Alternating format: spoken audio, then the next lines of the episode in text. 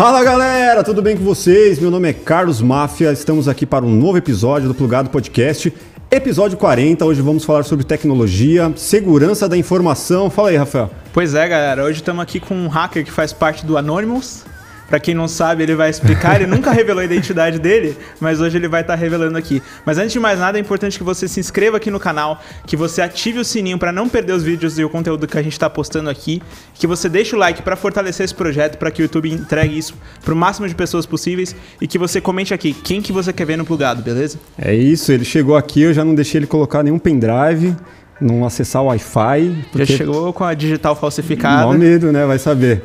Cara, tenho aqui Gabriel Pato. Escondendo meu rosto ainda aqui porque sou do anônimo. Vou revelar, já está na hora de revelar, já podemos. O, ah. hacker, o hacker ético. Obrigado, gente. Que prazer bater esse papo com vocês. O prazer é nosso, velho. Nossa, vocês estão brincando bagulho de anônimos, mas só comentando rapidinho, já teve gente que veio falar, não, com certeza o pato é da anônimos e tal. E aí foi engraçado que os caras começaram a revirar o meu Instagram, uma galerinha assim, em busca de uma prova que alguma coisa que fala, não, esse cara era anônimos. E aí o cara achou uma foto minha com o Ronaldo Fenômeno, antigaço, antes de ser influenciador e tal.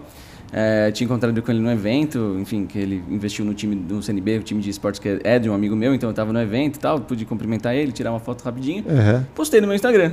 Essa galerinha que achou que ia encontrar uma prova minha sobre ser do Anonymous, viu essa foto e falou: Não, agora essa aqui é a prova de que ele não é. Porque um Anonymous jamais tiraria uma foto com o Ronaldo Fenômeno. Eu falei, cara, qual a relação de ódio do Anonymous com o Ronaldo Fenômeno? Não existe. Mas tudo bem, na cabeça deles isso foi a prova que eu precisava para mostrar que eu não sou não é. Anonymous. Uhum. Mas é aquilo, a galera me pergunta real, né? Porque eu mostro, enfim, bastante do universo hacker no meu, no meu canal e tudo mais. Eu sou um hacker.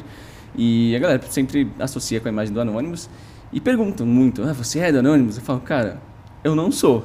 Mas se eu fosse, eu também diria que eu não sou, porque é esse o propósito, é. né? A ideia é realmente ser mas, anônimo. Então, no momento explica... que eu afirmasse... Acho legal explicar, né? né? Porque tem é, gente que não sabe nem o que é anônimo. Vamos lá. Fala pra galera Pra galera, lá. primeiro, o que é o hacker do bem? Legal, que... bom ponto. É. Porque, meu, tem um público geral aqui que vamos, vamos situar lá, as pessoas. Realmente, né? Porque quando você fala hacker, acho que a imagem da maioria das pessoas é do cybercriminoso. Sim. Né? As manchetes, quando estão falando de hacker, no geral, vão falar de algum golpe online. Aprontou ou do cara coisa. da empresa que foi que, que, sofreu um ataque e agora tem que pagar um resgate pelos dados.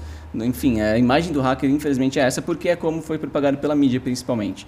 Uh, tanto que no meu começo, antes de eu ser influenciador, eu participava bastante de matérias na TV, né? comentava notícias de jornal e tudo mais.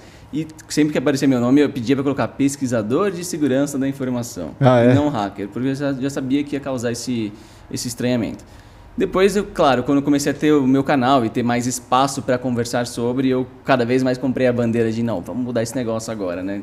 E comecei a falar hacker, mas ainda adicionando a palavra ético depois para reforçar a ideia, embora seja meio que um pleonasmo, assim, não faz. Uh, a figura do hacker por si só, a palavra hacker, não tem qualquer relação com criminoso, ou com cometer crimes, ou com ser o cybercriminoso. Uh, o hacker é o cara que pensa fora da caixa, o cara que pega um código que foi desenvolvido para fazer X e consegue perceber que em determinadas situações ele faz Y. Uhum. E com isso você tem um problema de segurança, um vazamento que levaria a um vazamento de dados, ou a derrubar uma aplicação, ou a, enfim, qualquer impacto de segurança que se possa ter. Então o hacker é o cara que está ali para pensar diferente a situação, para pegar um, um, um, software, um programa de computador e perceber coisas que o desenvolvedor não percebeu e, com isso, ajudar a evolução. Então, o hacker ele é uma figura fundamental na evolução da tecnologia por conta disso. Uhum. Ele pega algo que, para a gente agora está de boa, está funcionando, está bonitinho e a gente acha que é o, é o 100% seguro, e ele vai questionar isso. Ele vai falar, não, eu acho que aqui tem problema. Ele vai, ele vai encontrar um porém ali, né? Vai encontrar um porém. Ele vai criar hipóteses. Não, eu acho que se fizer isso, vai, testa. Não, não, estava errado. Mas agora eu aprendi que tal coisa, se eu fizer tal, tal coisa. Então é muito legal esse processo. É um processo... É um cara, um profissional, certamente. O, o hacker é um profissional que tem um conhecimento técnico muito alto sobre a tecnologia. Mas, além disso, um ponto que as pessoas às vezes não percebem muito é que ele tem uma criatividade tanto. Porque não é só você copiar... É, uma técnica e aplicar ela passo a passo, uhum. seguir assim um, um, caminho único e comum e pronto. Você não é só algo matemático ali, né? Tem... Exato, não é uma matéria exata. Uhum. É você olhar para todo o contexto de uma aplicação. Então, pondo em, em, é, em exemplo aqui, ah, quero achar uma falha no Facebook. Eu vou abrir o Facebook como usuário, eu vou ter aquele universo de features de mensagem instantânea, de postagem, publicação em feed. Quando de... você diz features, são o quê? Funcionalidades do site. Então, ah, eu tenho o, Certo. o- eu posso postar no feed algum conteúdo, eu posso entrar num grupo, eu posso mudar os meus dados do meu perfil. Tudo isso são recursos do site. Uhum. Certo. E o hacker vai olhar isso de uma forma criativa e vai falar: nossa, mas se eu juntar isso aqui com esse upload de foto, com essa mudança de grupo, com tal e tal coisa, eu acho que eu consigo fazer um outro cara entrar num link meu e eu vou fazer isso no perfil dele, eu vou alterar a senha dele, por exemplo. Sim. Então é você pegar aqu- aquilo tudo, aquele contexto que está sendo, que tá sendo apresentado a você e encontrar formas é, baseadas no seu conhecimento técnico, obviamente, mas com a sua criatividade é que você vai encontrar as formas de, de transformar aquilo, aquele uso convencional, em uma exploração de vulnerabilidade. Mas o hacker ele tá um degrau acima de um programador convencional ou, O hacker é um programador convencional, digamos assim, né? Ele é um cara. mas é uma não é uma outra etapa. Não, ele é complementar, digamos assim. É. ele é um cara que vai ajudar o programador, mas que não significa que ele seja melhor do que o programador. Uhum. A gente fala, os críticos têm a tarefa muito fácil de ficar apenas olhando, apontando os erros. É um pouco disso também, né? Uhum. Mas, mas é um cara que É tem tipo essas... assim, o cara fala, ah, é pra criar, eu tô aqui me matando, né? Agora você vai lá É. achar o problema é mais fácil. É, então, inclusive quando eu vendia consultoria, né, de Uhum. teste de segurança, no começo, que as pessoas não entendiam muito o papel do hacker, rolava um estranhamento, assim, as equipes falavam, pô, a gente vai contratar esse cara que vai ficar enchendo nosso saco, apontando o nosso erro, Uhum. sabe, tocando na nossa ferida, tipo, isso causa um... E mostrando pro nosso chefe que a gente é incompetente, né? Exato, exato. E esse é um problema muito grave. Se a gente for falar da, da, da relação dos hackers com as empresas, né, os hackers sempre tiveram... A, a- o hacker é o cara que quer ver a falha corrigida. Sim. né? Ele é o cara do bem, ele é o cara que quer ver a evolução da tecnologia. E sempre, ele sempre foi muito curioso, sempre fuçou coisas por aí, sempre encontrou falhas em outros sistemas. Mas se você for pegar o processo de reportar essa falha para uma empresa, para a empresa acatar isso, corrigir, receber bem, entender seu trampo e te remunerar, ou te- pelo menos te dar um valor ao seu trabalho, isso demorou para rolar. Então, no passado, eh, muitas empresas que você ia bater na porta e falar, ó, vim aqui, né, sou, sou um pesquisador, sou um hacker, fiz um teste no seu software, encontrei uma fragilidade, está aqui des- descrito, tá, para vocês corrigirem. Muitos caras eram processados. Fala, como assim você tá É. mexendo no meu site? Exato, você está mexendo no meu site, no meu produto, Na minha base de dados. Você tá, eh, isso vai prejudicar a minha imagem ou algo do tipo. Uhum. Então era muito mal compreendido. Ou o cara achava que você ia extorquir eles, ou rolava, como você falou, Rafa, do lance de internamente alguém vai sabotar a informação porque meu superior vai, vai achar que foi incompetência minha. E às vezes de fato acha, às vezes o superior acha que quando tem uma vulnerabilidade ele tem que culpar alguém. E não é isso. Ou ele pode, sei lá, roubar dados e aí depois querer é, Extorquir, né? extorquir, Extorquir, exato. exato. Tipo, não tem aquele negócio do, do ransomware que criptografa tudo? Ele pode lançar esse ransomware, O- quando você tem uma vulnerabilidade depois de vem fato. querer vender os dados de volta. É, então assim, quando a gente olha o histórico, né? Eu até fiz um, um documentário que vai sair em breve é, gratuito inclusive, é, que a gente chama de Procura-se Hacker, justamente para contar essa história de como o hacker passou da imagem de vilão que ele tinha para as empresas para hoje ser o profissional mais procurado no mundo pelas empresas, no ramo de tecnologia. Até já chego nesse ponto.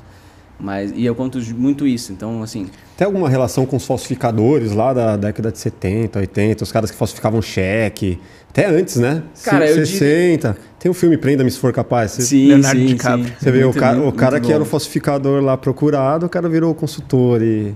É, então, no, mundo hacker é muito isso, assim, Uhum. o- a sua experiência com o, como o crime acontece é muito boa para você estar na posição de quem vai é, se proteger, proteger as empresas disso, né? É.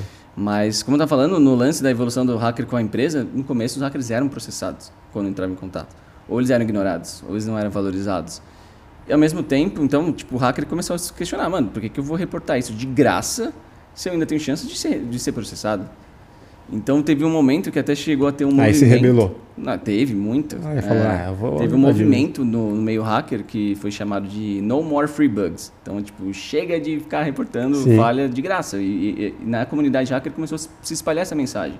Do tipo, galera, mano, para, né? A gente está ajudando uma... eh, A gente está dando uma informação de extremo valor, que é uma vulnerabilidade no seu produto, cara. Tipo, é uma informação muito importante de você ter como desenvolvedor de software, como empresa qualquer. Sim. E os caras vêm processar a gente. Como tipo, governo também, né? como governo também. Claro. E os caras vêm processar a gente. Eu tive experiências ruins com, com o governo, inclusive. Eu tive experiências ruins com empresas. Eh, eu vivi essa evolução, né? E, mas hoje, cara, a gente vê que mudou. Hoje, de fato, o entendimento que se tem da figura do hacker ético, né? Que foi o nosso... O que puxou né, essa, essa linha do papo aqui. É, hoje as empresas já estão entendendo que elas precisam desse cara. Uhum.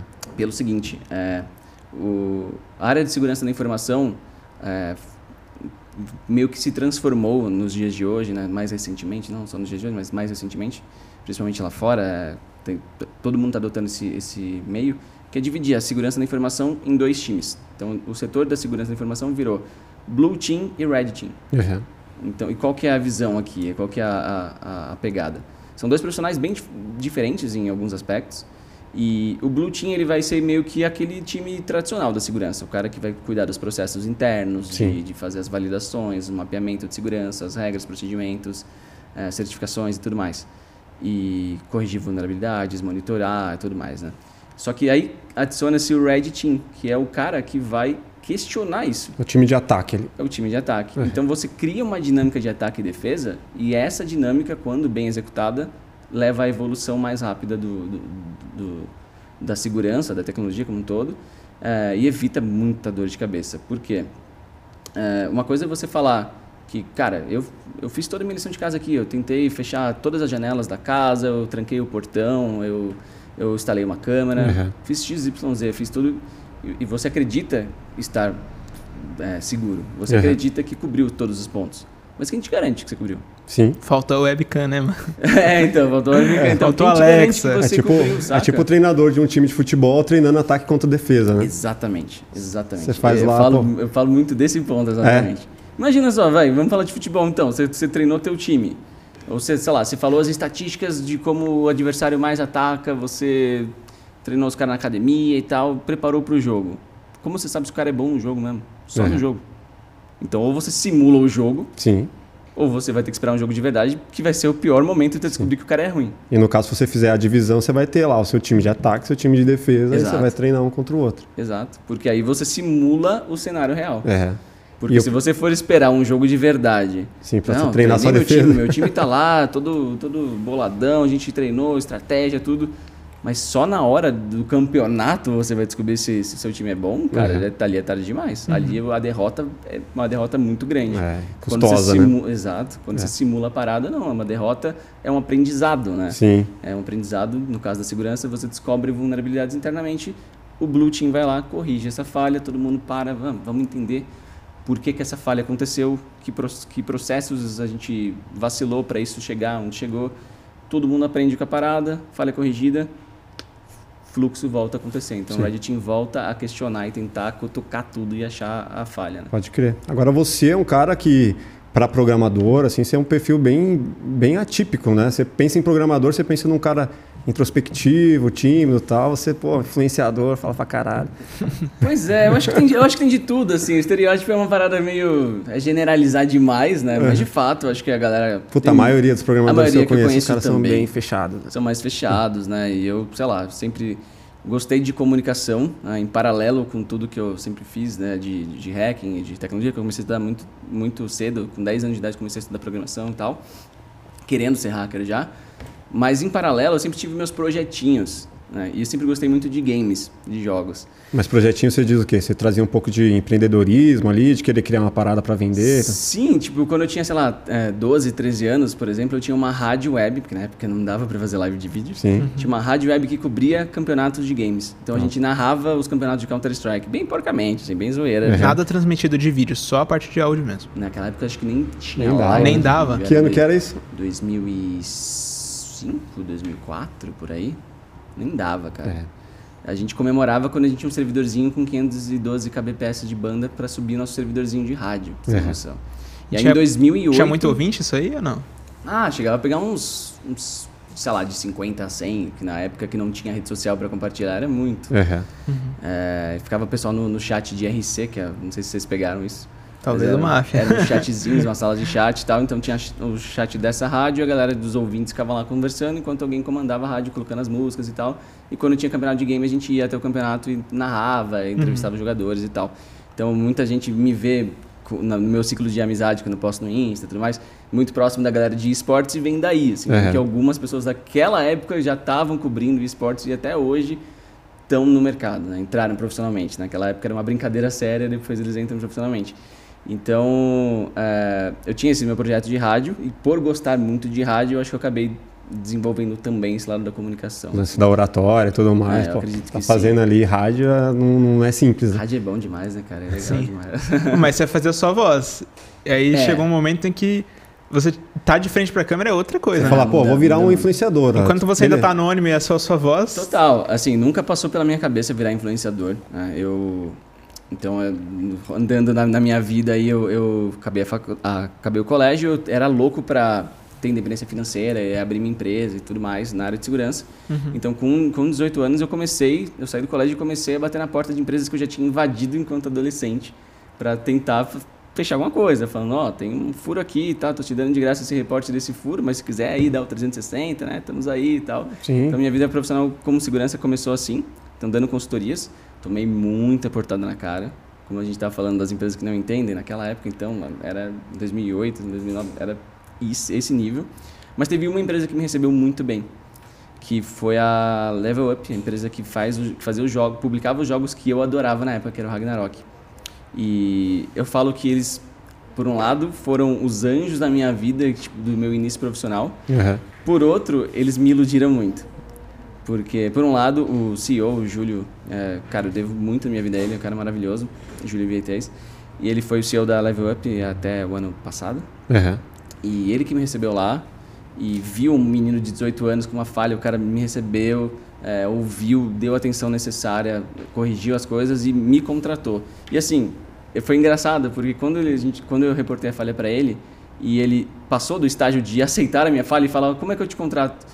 Eu falei, caraca, eu também não sei, Gil, eu não Pera sei, aí, nunca cheguei nessa parte, Não tô sabe? preparado pra isso. nunca cheguei nessa Quanto parte. cobrar? Não sei quanto cobrar, Não não, sei como cobrar, não sabia nada. Então ficou em mó choque. E ele pegou e me instruiu a abrir empresa, a gente jantava de tempos em tempos, dando vários toques de empreendedorismo. Ele me recomendou para vários clientes. Então, assim, o cara virou meu mentor. Foi um cara que mudou muito a minha vida. Até hoje somos super amigos e tal. Foi no meu casamento e tudo mais. Foi um cara ferrado, assim, muito legal mesmo. E é legal que quando você conversa com várias pessoas do mercado de games, várias pessoas falam desse cara também, do Júlio, que saíram do Level Up e que tiveram uma aula com ele. Então, é um cara Sim. bem iluminado mesmo. Mas em que parte dizer, ela te iludiu? ele te Agora deixou- vamos para a parte é, de deixou- iludir. Ele me recebeu muito bem. Então, assim, eu, naquela época eu tinha, sei lá, pelo menos umas 15 falhas muito graves em grandes empresas aqui do Brasil que eu tinha achado enquanto adolescente. Eu não fazia nada, assim, não reportava e nem, nem destruía nada. Eu só, meu, meu exercício era encontrar a falha e parar ali, né? Então, não estava cometendo crime nem nada. Só que eu não reportava porque eu tinha medo de ser processado, eu era menor de idade, não entendia muito, não tinha muito jogo de cintura e tal. Quando eu bati na porta da Level Up, eles me contrataram, me ajudaram pra caramba, me receberam bem, me recomendaram. Eu falei, cara, minha vida tá feita, porque eu vou fazer exatamente isso com todas as outras que eu tenho encontrar ali. várias outras. Eu vou fazer um catálogo de clientes absurdo. E aí que eu falo que eles me iludiram, porque eu fui com essa fé falar com várias outras empresas e foi só portada na cara. Ali foi tipo ameaça de processo, gente pedindo pra eu parar de testar, que eu não tinha permissão. Teve reunião presencial, que as que as pessoas saíram da reunião no meio, assim, puta da vida comigo. Então, é difícil mesmo. Quem? Tipo os caras, os líderes do, de TI, esses caras de. Tem um caso de uma empresa, empresa é um grupo grande ah, de comunicação que já faleceu, o grupo não tem mais. Ah, então pode falar, já faleceu. Ah, mas, mas é que, mas é que é chato, os caras devem estar no mercado ainda. Mas enfim, era um grupo, por ser um grupo grande, É, eles tinham que ter representantes de várias partes desse grupo na reunião quando era um assunto institucional grande assim. Então, era a reunião, tinha o, o head de segurança, mas tinha o cara da, do produto A, do produto B, do produto C. Então, ficou um peso de é um moleque de 18 anos, que, e ali eu tinha uma falha assim que colocava a empresa abaixo, assim, eu tinha acesso total, total, qualquer computador que tivesse lá, eu colocava meu login e senha, eu era administrador daquela máquina. Então, a E você distância... conseguia demonstrar isso, tipo, Sim, então, aí que tá. Quando eu falo que teve evolução de hacker em empresa, eu me coloco, eu, eu fiz parte desse, desse, desse momento e eu assumo o meu lado da culpa de que, porra, os hackers também não sabiam se comunicar direito. Eu Sim. tava vivendo isso, como que eu converso isso? E nessa reunião eu fiz uma cagada gigantesca. Por quê? O cara não estava muito confiante. Ele nitidamente estava abalado pelo fato de eu ter 18 anos, no sentido de que, tipo, ele já era um cara de idade mais avançada, todo grisalho e tudo mais. E a imagem que passava para os demais ali, né, da- dos outros produtos da empresa era que, olha esse moleque que está sentado na mesa aí, que vocês não estão dando nada para ele, acabou com o meu império de segurança. É, E ele é o responsável. Então ficou, eu senti que ele, ele sentiu esse peso. sim. E começou a me Caramba. desmerecer em muitas coisas. E eu comecei a ficar puto. Né? Eu não sou um cara, talvez, naquela época eu não era mais muito polite, não era muito Você tinha quantos anos, desculpa? Ali eu tinha 18. 18. Tinha 18, é verdade. E eu não, sei lá, não sabia me importar numa reunião, assim. Hoje eu sou super polite, né? Tudo certinho, mas naquela época eu talvez tenha deixado transparecer que eu tava puto. E assim, normalmente o meu trabalho. A sua abordagem era mais imponente, assim, ó, tenho aqui, isso aqui, isso aqui, assim. Hum, Pior que não. Ou era tudo. Era tranquila, geralmente É. eu tentava achar algum contato que fizesse uma ponte com alguém de cargo alto para a mensagem não se perder lá dentro. Isso aconteceu nesse grupo também, então veio de nível diretoria o pedido da reunião. E o cara, assim, sentiu. A, a primeira que, que eu achei que ele estava me, me diminuindo muito foi que a primeira reunião que a gente marcou lá, é, quando eu cheguei não tinha nem sala de reunião para a gente conversar e o cara mandou um analista comigo para o café e, e conversar comigo numa mesinha de café. Eu falo, cara, tipo, nada contra fazer reunião no café, tudo bem, mas eu tenho eu tenho um documento aqui com um bagulho muito crítico de vocês e vocês querem que a gente fale alto aqui no meio do café, sabe? Então ele não tava pondo fé nenhuma em mim. Sim. Quando esse cara do time dele viu e constatou o que eu tinha para reportar, aí o cara falou, nossa, é uma bomba e tanto. E aí marcou essa reunião com essa galera toda. E nessa reunião que eu conheci esse cara, esse head de segurança, nitidamente ele estava abalado pela minha idade. Ele estava abalado pela, pelo que aquilo representava para a figura dele, possivelmente. E estava me desmerecendo um pouco, sabe? Uhum. Tipo, meio que sendo babaca, assim. E aí eu, eu também estava ficando puto. E geralmente o, o- meu trabalho, como eu falei, eh, naquela época, né? eh, Até porque não tinha legislação específica disso, naquela época era um pouco mais tranquilo fazer esse tipo de abordagem, hoje em dia eu não recomendaria mais. Mas naquela época eu encontrava falha nas empresas para bater na porta delas e falar: ó, de graça aqui, ó, essa aqui é uma falha, tá? De boa fé que eu encontrei, pode corrigir aí, não precisa me contratar nem nada, não tô pedindo dinheiro nenhum. Mas fica aquela referência, porque, pô, quem encontra uma, encontra duas. É. Então, caso você Vai queira, né? saber quantas, esse, eh, quantas outras falhas esse cara já encontrou. Uhum. Então esse era meu approach. E, e aí então nessa reunião eu naturalmente mostraria essa falha pro cara. Mas conforme ele foi sendo babaca, assim, na minha cabeça eu já tinha cancelado qualquer vontade de trabalhar com eles. Eu já, já tinha já tinha me determinado ali que eu não ia querer trabalhar com esses caras, que, então para mim enquanto antes acabar essa reunião, beleza. E antes de eu chegar na parte que eu falaria da falha, ele já estava sendo muito babaca. Eu falei- e aí ele começou a questionar esse foi o ponto que me deixou mais puto. Ele começou a, a jogar, a dar a entender que ah, talvez eu não tivesse realmente uma falha, que talvez fosse um insider lá vazando coisa pra mim, ou que, ou que eu tava, sei lá, fazendo prova no Photoshop, coisa e tal, porque eu já tinha mandado pro funcionário anterior dele lá, aquela reunião do café, eu tinha mostrado algumas, algumas provas da minha falha, Sim. é, e o cara começou a questionar elas, falando que podia ser fake e tal. Aí eu fiquei muito puto. E aí o que, que eu fiz? E aí que tá o meu grande erro. Eu acabei mostrando uma informação que eu tinha obtido do sistema deles, não deveria ter ido tão longe, confesso, né? Mas eu tinha pego. Caraca, como é que eu posso expor isso sem. Não, vocês vão sacar na hora que é a empresa que eu tô falando, mas tudo bem. Ah, essa empresa, esse grupo, tinha uma, uma publicação de revista adulta que fazia ensaios com as meninas e eu tinha, como eu tinha acesso total dentro das, das empresas desse grupo, eu em uma delas eu entrei num computador de um editor dessa, de um cara que tratava as- essas fotos Sim. e peguei as fotos originais do, do cartão do fotógrafo lá. É, então tinha fotos que não, não entraram para a revista e as fotos todas sem Photoshop nenhum, com marca de, de tudo Sim. e tal. Na época eu até brincava, mostrava para umas amigas minhas do colégio, falando, ó, vocês aí ficam com, com emocional abalado vendo essas meninas de revista, achando que é máximo, olha os originais e tal. Elas ficavam Uhum. ouvindo e tal. E eu peguei e mostrei isso pro cara, na reunião. Aí ele ficou puto da vida. Não, pá, bateu na mesa, você não, pode, você não podia... Mas você mostrou o quê? Não entendi. Você mostrou as fotos sem tratamento? fotos porque- é, eu mostrei as fotos, aí deu, o cara entendeu que, pô, ele foi longe pra caramba e ele tá com uma prova que não teria muito como ele Mas continuar. prova do que se é um arquivo sem tratamento só? Então, não, mas assim, eu Que tava provando que muito eu ganhei confidencial acesso. Eu tava provando que eu ganhei acesso total na empresa, né? Ah, tá. Era só isso que você E- Mas provar. naturalmente, assim, sendo ético e fazendo as coisas bonitinho, eu jamais, como hacker hoje, se eu tivesse achado essa falha, Ah. eu ia na primeira evidência possível, mais leve, Sim. pararia. Do tipo, ah, olha só, eu consegui criar um usuário aí, verifica aí, meu usuário existe, ele é administrador. Sim. O cara vai lá, consta, pô, realmente, você conseguiu provar. Não vai mostrar a cereja do bolo, É. vai mostrar Tipo, o você- ingrediente. Você consegue provar que você teve acesso máximo, porque você criou um usuário administrador lá dentro, mas você não precisou baixar dados dos caras, você não revirou o business dos caras. E era uma Isso- celebridade? Era, era uma celebridade. É, então. E aí. Você pisou no calo. Eu pisei, total. E É. vacilei, assim, não deveria ter ido tão longe. Aí É. o cara, com razão, ficou puto e tal. Eu já tava puto também, o cara tá sendo babaca. Então, assim, tava um clima de merda. E levantamos e foi todo mundo embora. E aí descendo no Não- elevador, não assim, resolveu nada. Assim, não resolveu nada, nada. E nunca mais falei com os caras. Depois eles tent... um outro cara deles tentou comprar a falha de mim, porque eu acabei não conseguindo chegar na parte que eu revelaria a falha de graça. E aí os caras tentaram comprar a falha de mim. Eu falei, não, trabalho assim. Eu, eu- eu ia ceder a falha de graça. Mas não conseguimos chegar no ponto, a reunião acabou antes.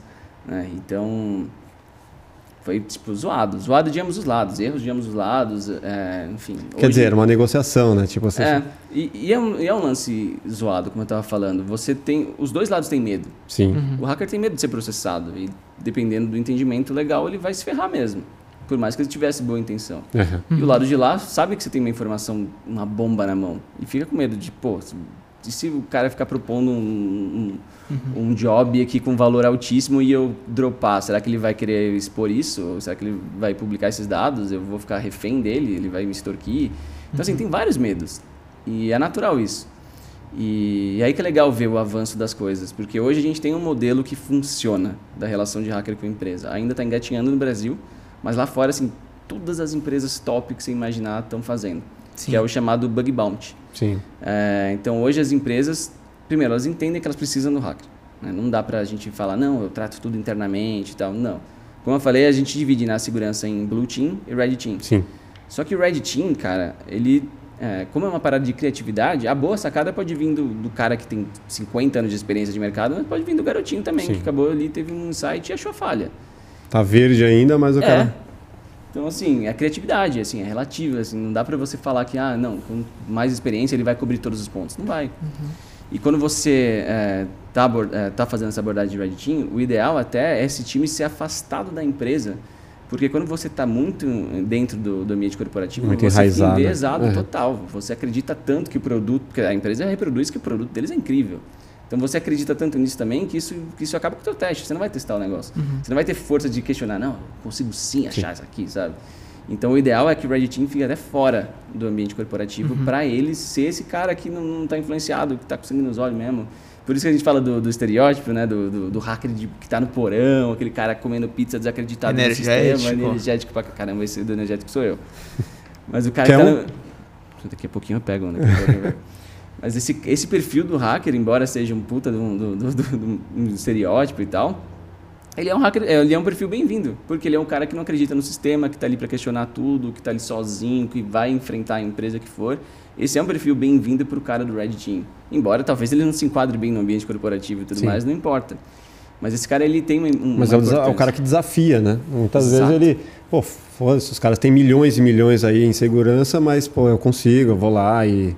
Exatamente. dá- às vezes não tem aquela pressão psicológica, né? E. Pô, Exato, você não, não tá enra- enviesado. Se der, deu, né? se não der, tudo bem, mas acho que eu consigo, vamos lá. Vamos arriscar. Exatamente. Esse cara que questiona é o, o, o, o hacker bom. Sabe? E o, o lance que você falou do, do bug bounty é justamente as empresas ou os governos é, é, assumirem que aquelas, aqueles sistemas eles podem ter falhas e disponibilizar de uma certa forma é, uma recompensa para quem conseguir infringir de alguma forma. É, é mais ou menos assim que funciona. Perfeito, perfeitamente. A gente falou então da, da dificuldade da relação e o Bug Bounty ele reúne vários pontos que soluciona praticamente tudo que a gente está conversando aqui até, até agora. O que, que seria o Bug Bounty, pra quem não sabe? Vamos lá. É, então, É um programa, o Bug Bounty, né? como você bem definiu, é um programa de recompensa por vulnerabilidade. Então, é um programa em que a empresa publica a intenção dela de cooperar com os hackers e o hacker que encontrar uma falha pode reportar para essa empresa e ela vai remunerar. Aí os Tipo critérios um de concurso. é uma espécie de concurso, não porque não tem assim um, um primeiro lugar ou algo do tipo, uma classificação, é um, é um programa algo constante, contínuo, né? é, contínuo, de que você tá tipo aberto para receber o falha, eu vou corrigir e vou pagar uma grana para esse cara. Então esse programa ele, ele, ele nasceu é, sendo martelado nessa todo esse momento que a gente está falando de hacker e empresa sendo uma, uma relação muito complicada e meio que ele, ele é o resultado desse amadurecimento. Então, o primeiro ponto fundamental dele, a empresa, quando abre um programa de bug bounty, ela publica um termo dizendo que ela não vai processar o hacker que testar o sistema dela. Já começa por aí. Não importa se existe um entendimento legal, uma lei que diria, não, a, a empresa está deixando você testar. Sem se cadastrar, você tem que fazer dado, dar dado, assinar nada. A empresa já coloca lá de cara. A gente não vai processar quem testar nosso sistema. E se o cara criptografar tudo, roubar os dados? Aí, aí são outros 500. Aí ele já passou do, do, do Ele ultrapassou teste. Ele tá a- explorando uma vulnerabilidade para meios criminosos. E Aí consequentemente você 500. não vai conseguir nenhuma recompensa, porque você já foi- Exatamente. É. E isso é, um, é, é complicado até, né? Porque você está falando de hackers, geralmente está falando da galera mais novinha, né? Que tá, é, por sinal, mais de metade dos hackers que reportaram falhas em 2020 ou 2021, acho que 2020, na última estatística que saiu, cerca de 60, por- ou 54% tem na casa dos 18 aos 24 anos. É, sendo que não existe a opção de marcar ser menor de idade. Então, Uhum. assim, nessa galera tá os menores de idade também. Então, a maioria é novinho. E a galera que, por definição, é curiosa pra caramba. É. E tá sempre ali em cima daquele da- do muro da legalidade, assim, Sim. andando em cima da linha ali, sabe? A linha tênue. muito Slackline. tênue, é uma slackline super tênue, cara. E, pô, às vezes você tem uma falha animal e pro cara que tá ali as- cara, louco pela falha que ele achou, às vezes é difícil o cara, o cara ter o- a compostura lá, poder olhar e falar, não, agora já tenho o suficiente para provar que é falha, não vou brincar com ela, sabe? É, é uma- é um poder muito grande sua mão e você às vezes quer fazer alguma coisinha. que seria o pra ver. brincar? Pô, vou ficar famoso porque eu encontrei uma falha no Pentágono, sei lá. Explorar a falha. Por exemplo, teve um caso eh, do Facebook. O hacker encontrou uma falha que ele conseguia publicar coisas no perfil de qualquer pessoa no Facebook, como se fosse aquela própria pessoa publicando. Então Sim. eu consigo entrar no seu feed e postar uma mensagem lá como se fosse você mesmo para os seus seguidores. Não é quebrar senha, ele de alguma outra forma ele. Não é quebrando senha. Ele só conseguia, ele não conseguia logar na sua conta, mas ele conseguia subir um post na sua página sendo Caraca. você. Vai lá Falha, no alta, criticidade legal, tal. Imagina o peso disso. perfil pode- do, do presidente e posta qualquer coisa. Sim, isso influencia total o mercado. O cara pode falar. O Elon Musk faz um tweet, a bolsa cai, né? O, o, Bitcoin cai. Então imagina, Sim. imagina o, Uma mensagem a de responsabilidade qualquer disso, coisa né? do tipo. né? Total, total. E, e beleza, ele reportou no programa de recompensa do Facebook, por sinal, uma das empresas que mais tem programa de recompensa, bem desde antigamente, foi uma das primeiras. Só que o cara tá falando que o Facebook tava demorando muito para responder e não tava dando a devida atenção. E ele foi ficando puto com isso. E aí o que ele fez? Ele foi, Foi no provar. perfil do Mark Zuckerberg e postou um negócio lá. Então assim, aí ele cruzou a linha do, do, que, é, do que é visto como ético ali. né? É. Então nesse momento ele perdeu o direito Se tornou um cracker. é, ele, de certa forma, ele está cometendo um crime. Ele explorou uma vulnerabilidade Mas e que que- perdeu o direito de recompensa. Mas o que ele postou? Não, não, me, não me recordo, cara. Mas não foi nada Acho que não, ofensivo, acho que não, acho que, que não. denegriria a imagem do Face. né? Eu acho que não, acho É. que não. Mas, assim, não é postar, sabe? Você está, enfim, você está explorando a falha. Sim. Então, ele já tinha o suficiente para ele comprovar a falha dele. Ele pode abrir um perfil de teste e fazer no perfil de teste. Sim. Porque em algum lugar ele vai ter que ter para testar. Ele podia fazer no seu próprio perfil. Ele quis chamar a atenção. A Ele partir do momento que, que esse cara ele faz uma. Um, comete um crime, como você falou, ele pode ser caçado por outros hackers? Cara, existe um lado do- do- do- dos hackers que é mais. ah, como posso dizer? Que, que, que segue mais essa linha de, de princípio. Polícia da internet, mais tipo polícia isso. da internet. at- Ativismo, né? Até a gente chama de hack ativismo, né? Essa categoria dos hackers ativistas. Mas, no geral, não. Assim, não são todos. É uma minoria, digamos assim. Porque o hacker é o cara que está no mercado. Ele está mais focado no, no trampo dele, assim, de ganhar a grana dele, de ajudar as empresas que eles para quais ele trabalha e tudo mais. Então, nem todo hacker, ele é, é- é- Eu entendo essa pergunta porque, tem- de fato, tem uma visão muito hollywoodiana do hacker sendo um herói ou o cara que veio para salvar a humanidade. Não, assim, o hacker é um profissional como qualquer outro, sabe? Precisa pagar as contas no final do mês. né? Com certeza. E elas vêm forte, viu? É. Mas e aí, como, como foi a, a continuação desse, desse lance do. O cara tá, colocou lá. Do Facebook, é, ele, o Mark viu, lá. falou, não gostou, demitiu um monte de gente lá, provavelmente. Não, é, demitir não. Isso é, isso é até interessante. Ele, ah, as empresas que têm maturidade em segurança entendem que, que um- uma vulnerabilidade descoberta na sua rede não é, não é, sinal de que você tem que demitir alguém. Mas não- alguém não, teve, não deveria ter dado atenção para ele antes do- dele chegar a esse ponto de fazer Ah, isso? sim. Ah, s- ah, entendi. Você diz não em relação ao programador que cometeu o erro, mas Sim. sim ao cara que deveria ter tratado a É, falha porque se antes. ele. ah, Talvez. não sei quanto tempo ele ficou tentando reportar, né? Sim. Mas a- Tal- acho talvez, que a- talvez. o, o fato dele chegar lá e postar foi uma consequência dele não ter sido atendido. Exato. Mas também, assim, tava dentro do prazo, sabe? Ah, então, então Então- não justifica muito. É, assim, não, não justifica. Mesmo que não tivesse também, É. não justifica. No momento que você mostra esse seu impulso de, de, de querer explorar a falha, acabou a, a, a conversa. Então, eu estava falando do bug bounty, a gente tem esse termo que chama de safe harbor, né, o porto seguro do- dos hackers, mas ele tem esse limite. É, é para testar, constatar a falha e acabou. No momento que você começou a zoar, é, entrar no sistema, pegar dados de terceiros, você deixou de ser o cara ético isso já está no campo da, do, do, crime mesmo. Aí não tem conversa com você, aí não, não tem termo que vai passar um pano para você, não. É, mais para o trabalho da maioria dos hackers, que é constatar a vulnerabilidade, perfeito, isso já é super suficiente. Isso já te faz poder começar uma conversa sabendo que, que você não vai ser processado. Isso é ótimo, sabe? Porra, muda totalmente o, o, clima da, da relação. Uhum. Uh, segundo, que os programas de bug bounty deixam claro que, que a empresa tem procedimento para receber e tratar essa falha. Então, aquele lance que a gente está falando de, porra, chegar uma, um report e ele se perder na empresa, isso, quando tem bug bounty, geralmente não acontece, porque se ela tem um bug bounty, é sinal de que ela tem um, um, um processo interno. Porque a maioria das empresas que se perde, os caras nem sabem como agir quando alguém externo chega e reporta uma falha. Isso nunca foi Sim, não tem um procedimento, né? Nunca definido, foi é. conversado é. lá dentro, sabe? E aí chega no e-mail de algum cara aleatório e fala: o que, que eu faço com essa bomba? E aí acaba se perdendo mesmo. A cabeça de alguém vai rolar. Tipo, Exato. será que vai ser a minha? Exato. Deixa aqui, vai esse meio aqui, perdidinho. Exatamente. Né? E aí acaba então que quando você tem um programa de bug bounty, você vê a empresa e fala: não, beleza, tipo, eu sei que essa empresa tem um procedimento, uhum. isso vai ser tratado e tudo mais. E aí entra a questão da recompensa. Né? A recompensa, então, quanto mais crítica for a falha, maior a recompensa que a empresa vai te pagar. Qual é... foi a maior que você já recebeu?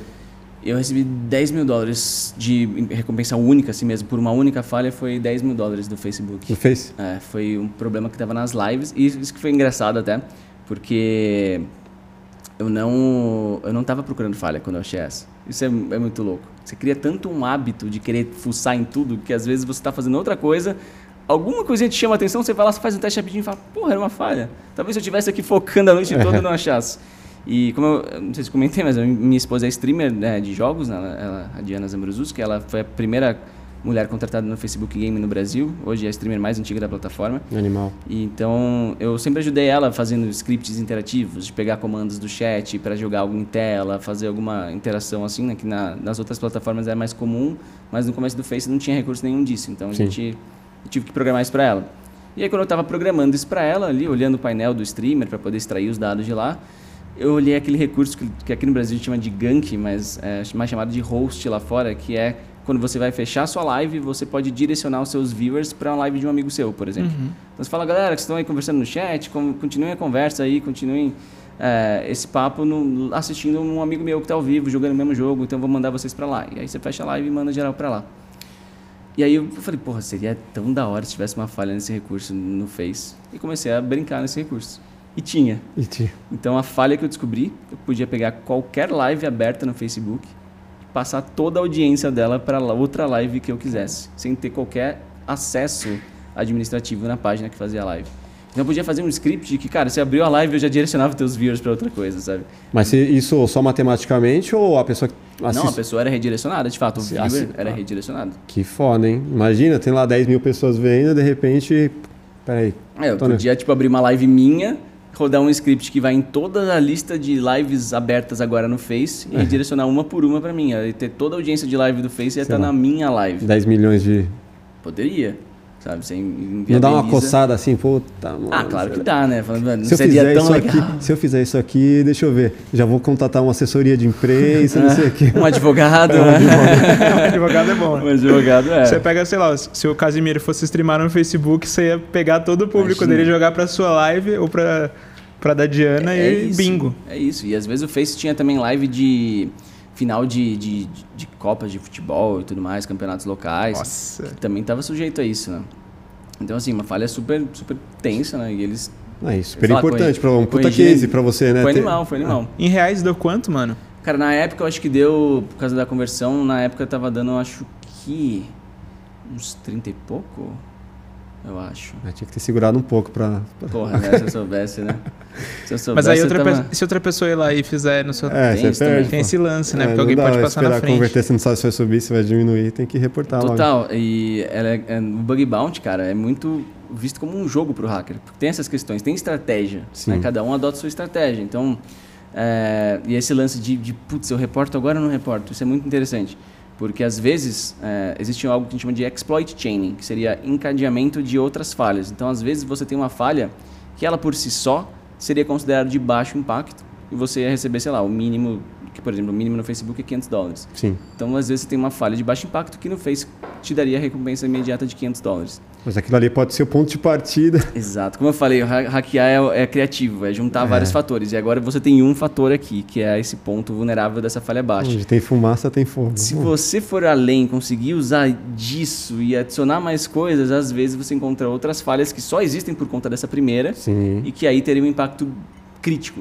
E aí de 500 dólares ia mudar para 35 mil dólares, por exemplo. Que foda. Só que aí você fica nessa, cara, eu seguro para passar mais dias Sim. tentando achar essa falha maior. É, jogo de ou aposta, eu reporto né? logo porque um outro hacker pode encontrar isso Sim. também, reportante de mim, e eu perco esse, esse que eu já tenho na mão, né? É então tipo vai, vai de cada um. O Velho Oeste, quando os caras tinham programa de recompensa lá pelos criminosos. Pelas cabeças lá, né? pois é, então, aí você tem que ficar nessa de tipo, cara, você que faz sua estratégia. Aí tem várias estratégias, assim, é, por se dizer é, é, que... Fazer, traça, continuando o paralelo ainda, né? Ah, peguei um, uma gangue, mas peraí, eu vou soltar um de cada vez, porque eu vou pegar uma recompensa de cada um. É, até é, entregar, tá vendo, tá até vendo? entregar o líder aqui da, Tem, tem, tem. do disso, bando. né? E aí tem gente que, por exemplo, no, no meio dos bug bounties, tem um cara que só vai trabalhar com um produto que ele já tem um entendimento profissional maior, porque se ele manja mais, ele vai ter mais uh, visão criativa naquilo. Maiores tem o cara que vai, tipo, ah, então em vez de eu pegar, tipo, fazer o programa do Facebook, eu vou ver quais empresas estão usando o software XYZ e vou focar em falhas do XYZ em todas essas empresas ao mesmo tempo. Então você amplia o leque de alvos, mas está segmentando por um, por um componente que você sabe que eles usam.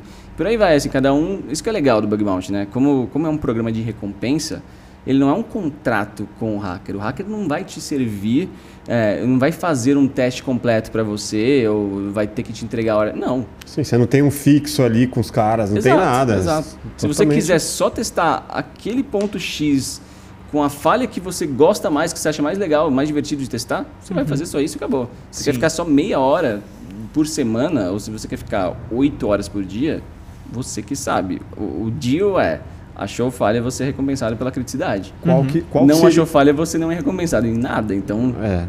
tem Aí você ponto. tem que encontrar ali, pô, vou apostar mais nisso aqui, porque no mínimo uma falha por mês eu vou encontrar ali pra fechar. E é difícil É você difícil, afirmar né? Assim. cê Às vezes, pensar. cara, às vezes você vê um recurso lá, tipo, ah, sei lá, só porque a gente está usando o Facebook e vamos continuar usando. Ah, o Facebook lançou um player de música, digamos assim. Ah, Porra, novidade, tá um recurso cheio de interação, dá para subir música e tal. Acho que tem superfície de ataque suficiente para ter potenciais bons, é, potenciais de boas falhas aqui. E aí tu investe semana ali, virando noite Mas em naquilo. contrapartida, se é lançamento, tem milhares de outras pessoas também ali de olho também, nisso. também né? tem esse ponto. Então, assim, e às vezes você investiu porque você achou que aquela superfície de ataque estava interessante, tinha bastante a se desenvolver ali, mas você passa um mês e nada. Não. Na verdade, não tinha nada. Tá bom pra caramba o. Você fala, você fala, que merda, velho. Os caras fizeram um bom trabalho. Exato. né? A alegria de um, tristeza E, de e, outro. cara, é o Facebook, eles, eles não colocam qualquer coisa no ar. Eles É, têm né? muito procedimento de teste interno, muito procedimento de desenvolvimento seguro. E isso também se reflete no Bug Bounty. É, a- cada empresa remunera da forma que quiser. E, e quando você vê o valor que elas estão remunerando por falha, isso, na, na, na verdade, você está vendo quão, quanto eles têm de maturidade. Então, quanto mais você vê, tipo, o Facebook, ele paga muito acima da média. É, isso Já que significa vai- que, é muito que mais hard difícil, de é. achar, exatamente, é o nível do jogo. Então, se eu, eu posso ir numa empresa que é muito novata, os caras são menores, não tem procedimentos internos, não foram fuzilados ainda, mas você vai ver lá, tipo, a falha crítica deles está pagando 200 dólares. Uhum. A mínima do Face é 500. É. Então, assim, mas eu posso achar muito Mas mais aí é uma falhas. falha de muito mais responsabilidade. Né? Exato. É, você pode achar, você tem um... Ficou. SMR pra galera. Olha, esse é bonito. Água, hein? Deixa eu pegar um pouquinho. Cara, uma coisa que eu fico pensando é, por exemplo, é possível um outro hacker te hackear durante o processo do, do, Do bug hacker. bounty e ele rouba, ele espelha a sua tela, não sei o que, que ele poderia fazer, pra roubar o seu processo e sair na sua frente. Poderia, mas é que assim, se o cara tá hackeando o outro hacker, eu acho que é mais fácil ele ir lá direto e achar a falha dele. Depende, né? É. É. porque não vai ser fácil hackear um hacker também, né? Exatamente. Então, É. tipo, é mais fácil ele usar esse potencial para ir direto na empresa e tentar a sorte dele e achar a falha do que ficar. Mas não é mais fácil te, é, te, te prejudicar como pessoa física ou, ou o digital ali, né, hacker, do que uma pessoa jurídica, uma empresa, talvez Não, que a- tenha uma, mas uma defesa muito mais forte. Não sei, eu vou falar que Vamos lá, quero De ouvir o forma- que você acha de disso. forma leiga. Acho que quem é hacker, acho que ele vai colocar todas as formas de, de segurança ali possíveis para que ele não caia no, nas, nas nos mesmas Sim, armadilhas sim. que ele sabe que qualquer empresa pode cair, né? Não sei. Não, ele não, não, vai ser descuidado a ele... ponto de deixar alguém invadir o sistema dele. É, quando, quando você sabe como o seu inimigo ataca, é muito mais fácil você se defender, né? Uhum. Acho que muito do, dos problemas de segurança que a gente tem hoje em dia das pessoas é porque elas não, não, não manjam. Sim. Então, para elas, se, ela, se ela não sabe se é, clicando num link você já pode ser já é o suficiente para você ser invadido ou se recebendo uma mensagem X que tem um monte de emoji estranho já é uma invasão ou não. Ela não sabe como funciona. Sim. E para o hacker que sabe como o ataque provavelmente vai acontecer, ele consegue ter, né, usar esse, esse seu conhecimento para o seu próprio bem, para se defender. Mas o ponto que você perguntou então é, era se, se eu entendi essa última pergunta era se é mais fácil invadir uma pessoa física, um usuário, ou se é mais fácil invadir uma empresa. Pode ser. O que, que vocês acham? Empresa. Você também acha empresa? Depende da pessoa física.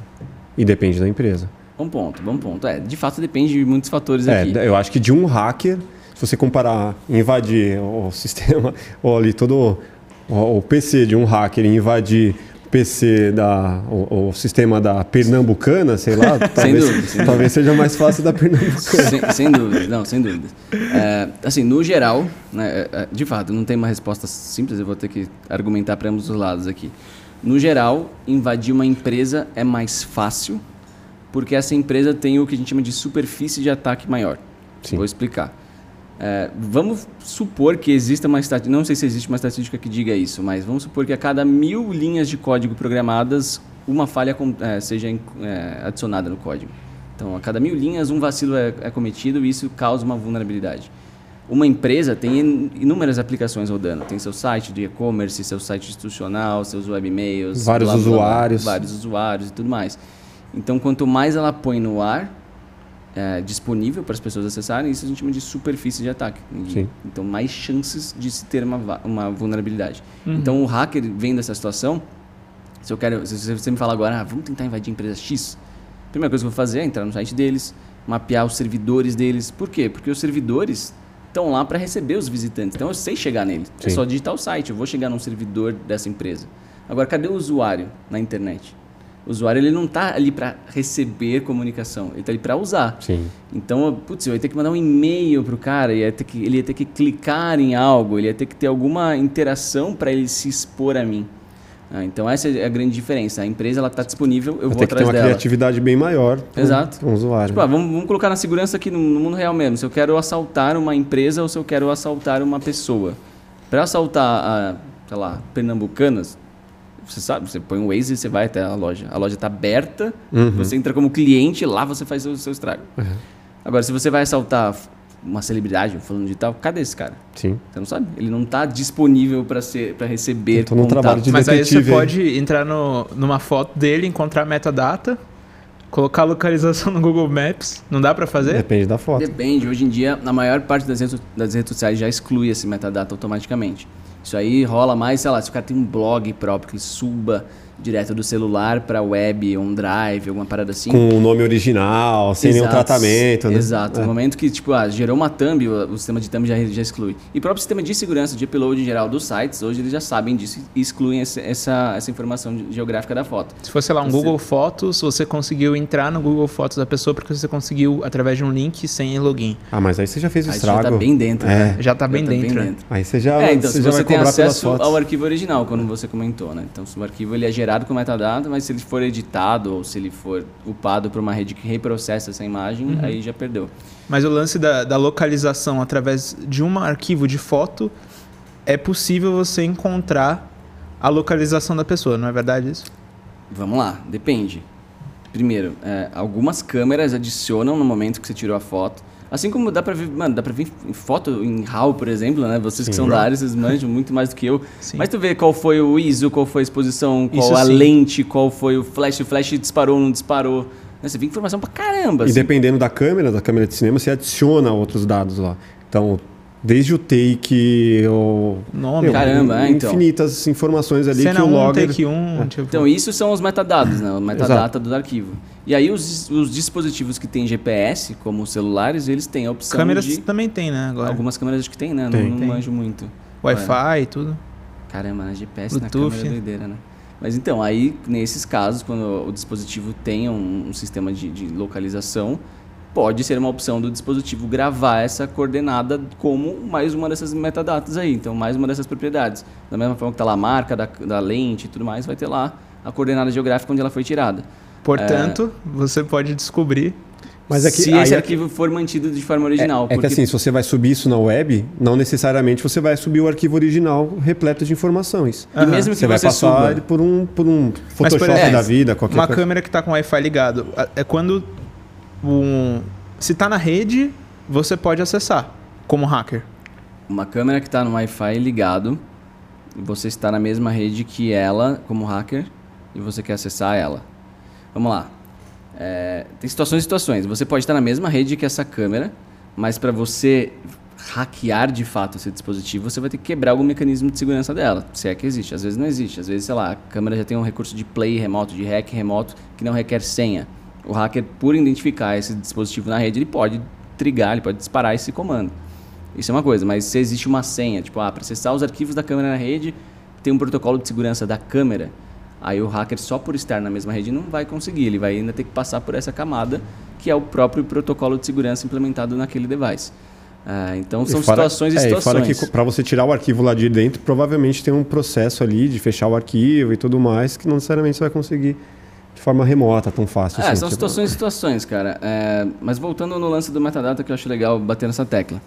Vamos supor que eu estou aqui com o iPhone, eu habilitei, eu acho que no iPhone não é habilitado por padrão, mas dá para habilitar. Eu quero pôr é, coordenadas geográficas nas minhas fotos tiradas no iPhone. No meu eu deixo. Show de bola. É, você deixa? Deixa. É legal, cagado. né? É legal. É, é legal que você abre um mapa assim, pô, você Isso. já vê onde tá, tipo, é da hora. É massa. Eu acho agora também nem sei se meu. Meu talvez esteja habilitado também, porque eu tenho esse recurso do mapa. Você tem razão. Talvez esteja habilitado. Não sei se ele tá gravando na foto, mas em algum lugar acho que o iPhone tá gravando, né? Mas digamos que esteja gravando na foto e eu vou no Instagram e faço um post novo, marque a foto, faço upload, não vai sair a, a tag lá. Porque o Instagram recebe essa foto e vai arrancar todo o metadata dela. E faz uma conversão, né? Ele faz conversão, e mesmo que não fizesse, assim, as, as por saber desse risco, e até para diminuir o número de dados, porque é. não precisa ficar gravando qual foi a câmera que tirou essa foto. Aí ele vai lá e limpa essa área do arquivo e aí sim publica para a galera. Então a versão que foi publicada para a galera, como, uh, geralmente está mais low res, como você comentou uhum. e tudo mais. Mas mesmo que não tivesse perda de qualidade, a maioria das redes ela vai e arranca isso por saber desse risco de segurança. Uhum. Agora, se eu estou mandando um anexo de e-mail direto, ou se eu estou upando no Drive e mandando o link do arquivo original do Drive para um amigo meu. É aí. Ou tem um site que eu postei lá a foto fazendo upload direto. É o arquivo original que está em jogo? aí sim os metadatas podem ser mantidos. Teve um caso de um, um serial killer, cara, nos Estados Unidos, que ele foi preso por, por conta de, de vacilo com metadata. Caramba. É o. Acho que é Bound, sei lá o que, é B, BBK, uma porra assim, são três letras. Bound, B, BTK, acho que era Bound, é amarrar, torturar e matar, BTK. É, é o nome do, era o nome do serial killer, o sigla do serial killer. Ele ficou anos sem ser pego, anos, anos, anos. E como todo serial killer, ele começa a querer a ganhar. Ele, ele depende da, de ser caçado para ter sua emoção. Sim. E ele começou a provocar a polícia, mandando cartas e tudo mais. Até que em um momento ele parou de. Ele falou: Ah, vou, mandar, vou começar a mandar é, minhas cartas em disquetes para vocês. E a polícia falou: Não, tudo bem, né? Ele é, é engraçado que ele, ele, eu vi um documentário que ele perguntou para a polícia: Se eu mandar em disquetes, vocês não conseguem rastrear, não, né? Os caras: Não, pode mandar o disquete. E aí, Só que essa conversa rolou através do quê? De cartas, é. Eles, de cartas, ah, tá. Era bem, estamos falando de Antiguinho já. bem antigo. Bem é. antigo. E aí o que, que rolou, cara? Ele mandou uma mandou um disquete com a sua nova carta. E a perícia descobriu que tinha um outro arquivo que tinha sido excluído desse disquete. Até posso falar como que isso acontece para vocês depois. Mas a, a, perícia conseguiu recuperar um pequeno arquivo que já tinha sido usado naquele Grava, mesmo disquete. Já tinha sido gravado ali. Isso e era um boletim de tipo um newsletter, uma cartinha de semanal de uma igreja. E aí eles foram no, nos metadatas desse arquivo do Word e tinha o nome de usuário que criou esse arquivo. Um tipo um ID.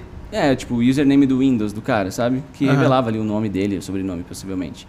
Então ele sabia qual era a igreja e sabia um nome e sobrenome. Começaram cara, a investigar o foram cara. Foram lá, é, conseguiram busca e apreensão, casa do cara, descobriram que era, era, ele era o cara mesmo. E era um cara que ninguém desconfiava. Um cara, assim, super ativo na igreja, bonzinho e tal, bem visto na comunidade. E por metadata do username que não foi excluído ali, foi, o, foi como ele foi pego. É, agora, como, eles, como são recuperados os arquivos, é interessante. Quando a gente exclui um arquivo do computador, falando assim, a grosso modo, tá assim, generalizando bastante. Exclui da várias- lixeira? É, quando a gente exclui do computador como um todo, é, ele não necessariamente foi excluído. É, tipo quando você usa é, na câmera também, no cartão SD. Você vai, colo- você gravou a informação ali, você vai e deleta ela. É, Ela não, o arquivo some da listagem para você, mas ele não necessariamente foi excluído. O que acontece é, o arquivo ele antes ocupava um, um pedaço da memória. Então tá ali o arquivo.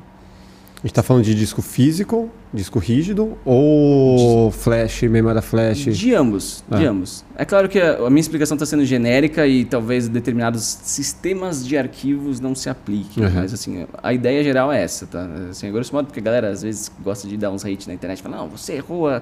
Uhum. a gente tá numa mesa aqui, gente, pelo Sim, de não vou Deus, entrar no tô- é, técnico total, né? Estamos na aula do MIT, porra. Mas vamos lá. Então imagina que a gente tem um determinado espaço para ser ocupado. Tipo, a gente tem um espaço para gravar. Tem um lá arquivo dois teras. ó. tem lá 2 teras. É, quando, e tem um arquivo de 2 teras ocupado lá, então não tem nenhuma, nenhum espaço disponível agora, porque os 2 teras estão ocupados por um único arquivo de 2 teras. Quando eu excluo esse arquivo, volta os 2 teras para eu gastar, certo? Então eu posso voltar a tirar foto, por exemplo, se eu tiver numa câmera, porque agora eu tenho mais 2 teras disponíveis. Só que a informação desses, desse arquivo de 2 teras ele não some por padrão. Porque excluir de fato um arquivo significaria reescrever toda a área que ele ocupava antes com zeros. Né? Porque a gente tem zeros e uns aqui que juntos vão formando os bytes, né? os dados que, é, que são compreendidos pela gente. Seria o formatar? Seria aquela formatação completa, sabe? Sim. Porque tem a formatação rápida e a formatação completa. E a diferença é justamente isso. Então o que acontece? É, escrever um arquivo de 2 teras demora. Se você está gravando um vídeo em alta aqui, você sabe que a câmera fica um tempinho Uhum. lá gravando. Mas excluir geralmente é rápido. Por quê? Quando você exclui, você não está indo na, naquela, naqueles 2 teras e reescrevendo a área toda com zero. Não, você deixa ele lá. Só que uma referência de espaço em uso está dizendo, não, tá vendo essa área dos 2 teras? Pode gravar por cima, tá livre agora. Sim. Não precisa gravar como um arquivo, mas a informação anterior permanece lá. Então, os softwares de recuperação, né, as análises de recuperação de dados, eles mapeiam todo o disco e vão vendo que determinados pedaços ainda se compõem, ainda são de arquivos Sim. anteriores, Aí ele vai uni- unindo vários pedaços ali. unindo fragmentos e às vezes você tem um pedaço de uma foto, um pedaço de uma música, é um pedaço de um arquivo zip, e por aí você vai tendo algumas pistas. Geralmente você perde o nome do arquivo, você perde algumas coisas, muitos vão ficar corrompidos e, e são inutilizados, mas algumas imagens, principalmente mídias e tal, conseguem ser recuperadas, não na totalidade, principalmente quanto mais você usar, né, mais de- coisas vão sobrescrever essa área que você está querendo analisar. Sim. Então, quanto mais você utilizar, menores as chances de recuperação, mas uh, no geral, então os dados permanecem lá, porque seria muito custoso a cada vez que você deletar ele realmente indo lá e colocar zero, zero, zero, zero, zero. Levaria o mesmo tempo que leva para você gravar depois de. É, é né? um problema que a gente tem quando, puta, deu pau no HD. Puta, e agora? O que que tava lá? Era importante ou não era?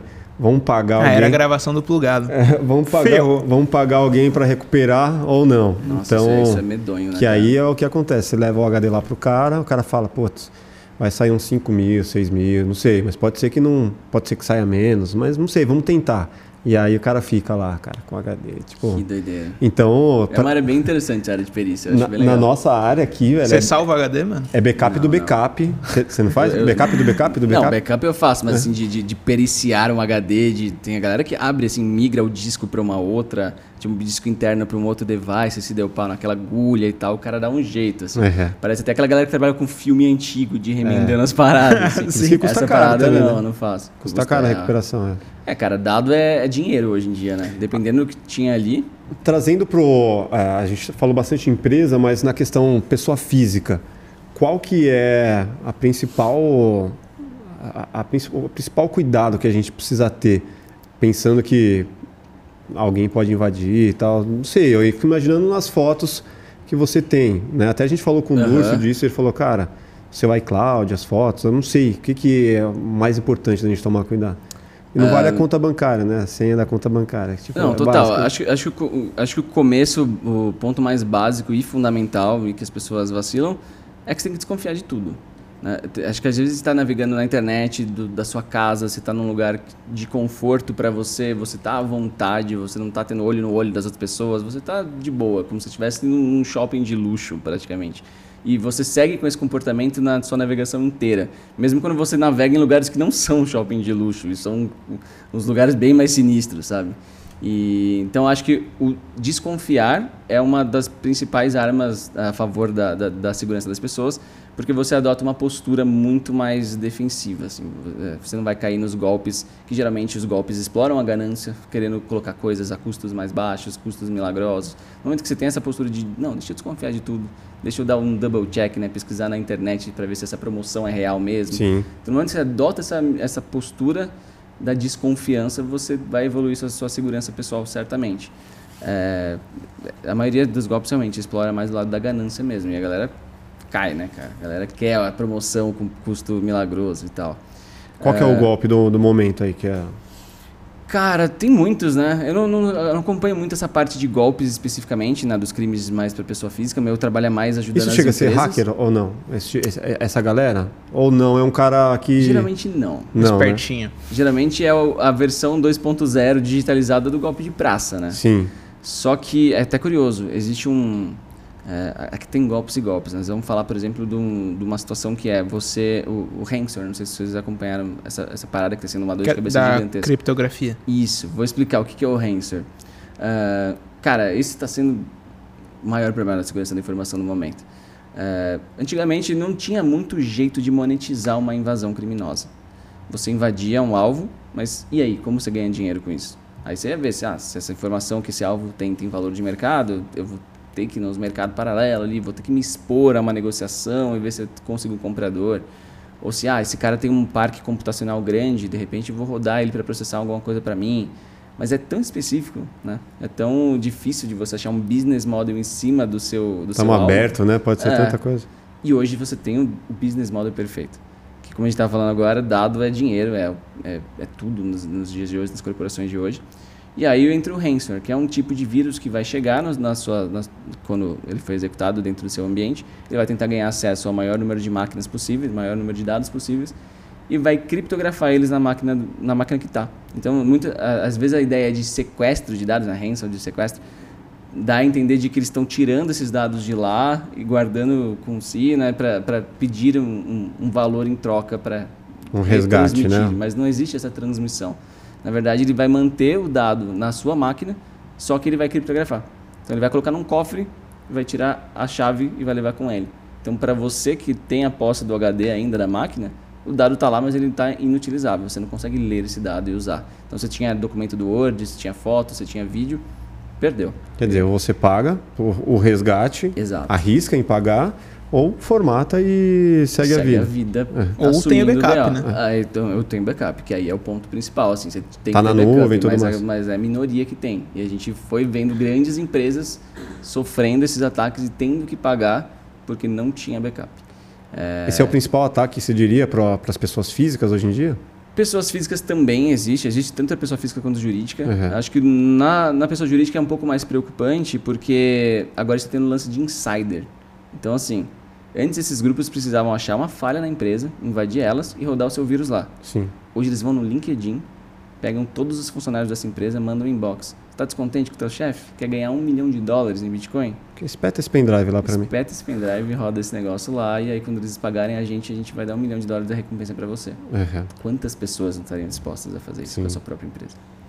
Então, não tem nem mais o papel da vulnerabilidade do, do, do, do cybercriminoso entrando externamente, explorando vulnerabilidade. Não, o cara está tá realmente contratando pessoas. Aí vai da, da, da, equipe interna já pensar, pô, aqui não pode.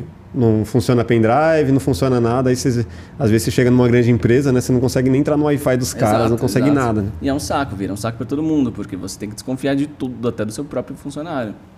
E é bem, bem chato. Né?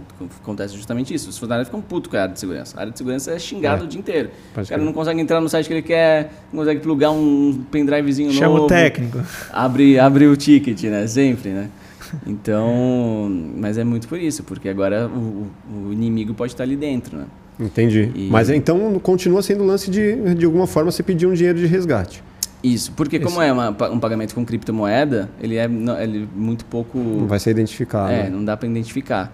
E, e aí fica um timerzinho na tua tela e tal. Você tem até tal dia para pagar o endereço tal, senão você vai, vai perder os dados em definitivo e tal. Mas é só perder ou expor? Porque às vezes a pessoa, dependendo do que o cara tem ali, Boa, bom ponto. Tem dos dois. tem dos eu dois. consigo ter um argumento bem maior pro cara pagar do que, ah, beleza, perder, perder. Total, tem dos dois, na verdade. Inclusive, tá sendo até mais curioso, ulti- ultimamente tem um grupo que tá ganhando muito destaque, um grupo de cybercriminoso, é, o Lepsus Group. É, eles surgiram naquela invasão, surgiram pelo menos assim, a primeira vez que realmente ouviram esse nome em, em massa foi na invasão do Ministério da Saúde, quando o Ministério da Saúde saiu do ar com aquele sistema do Connect SUS e tudo mais. Uhum. E eles assumiram a autoria e todo mundo, pô, mas quem são esses caras e tal? Começaram a, a ver. E eles eles não tinham rodado um ransomware ali, eles não estavam tipo criptografando os dados. E estavam assim expondo pedaços de dados com provas bem bem fortes de que eles tinham acesso a tudo. Isso chamou atenção, o fato de não terem rodado o ransomware. E aí eles continuaram as suas as suas atividades com invasões muito fortes, assim, com invasões a empresas de muito nome. Eles invadiram a Samsung, pegaram parte dos códigos do Galaxy, invadiram a Nvidia, invadiram eh, o Mercado Livre, eh, também foram os responsáveis, eles afirmam pelo menos, naquela invasão da Americanas, que a Americanas ficou fora do ar, tipo, quatro, cinco dias, tendo campanha no Big Brother rolando o site Nossa. fora do ar, foi um prejuízo gigantesco. A da Renner também. Então, assim, várias empresas fortes e... Aliás, a da Renner eu não sei se foi deles, mas enfim. Várias empresas fortes sendo invadidas e eles eh, falando pra galera, ah, invadimos tal, Assumindo, assumindo. assumindo. Só que eles não rodavam ransomware. É, o que eles faziam é pedir grana para não vazar mais.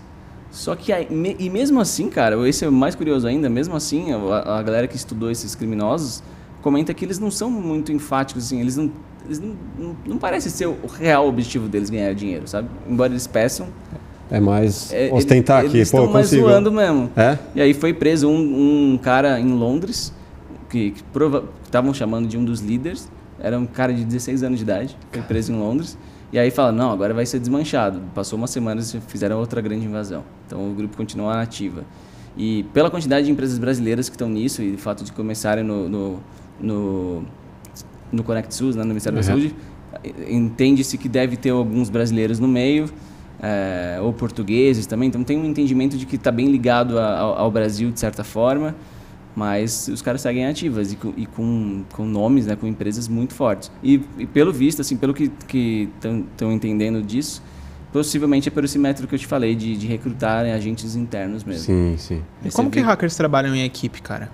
Hacker se diz os criminosos. É, tipo, é, perdão. Na Tá, verdade, não, é é que eu ainda tô no tudo conceito faz de parte, faz parte. ser humano comum. perdão. Falaria perdão. cracker ou não? É Fala cracker, hacker. né? Cara, é, muita gente defende a história do cracker. Eu tenho um certo pé atrás, porque quando eu comecei a hackear quando era novinho, a gente chamava, a, a gente chamava de cracker o cara que desenvolvia os crackzinhos, a- os programas de pirataria. Sim. Lá Na- na Santa Efigênia. É, então, eu aprendi que cracker era o cara, é era o nicho do, do, do, do cybercriminoso, ali, do hacker, enfim, que desenvolvia os cracks. Mas, de fato, hoje eu acho que a ideia mais propagada seria que o cracker é o, o, o criminoso, mas eu tenho minhas dúvidas se vale a pena inserir um- um, Um terceiro um termo. terceiro termo. né? Eu, como agora sou do lado da comunicação, eu super entendo o fato de que, cara, você tem 30 segundos para pôr uma matéria no ar. Se você for introduzir o que é o hacker, não sobra tempo para matéria. Sim. E a comunicação precisa fluir. Então, já pegou esse termo e os caras seguem usando. Mas eu acredito que a- cada vez mais martelando, a empresa se especializando mais nesses casos, a gente vai substituir o, o- o criminoso por cybercriminoso, que é Uhum. basicamente o que ele é. Boa.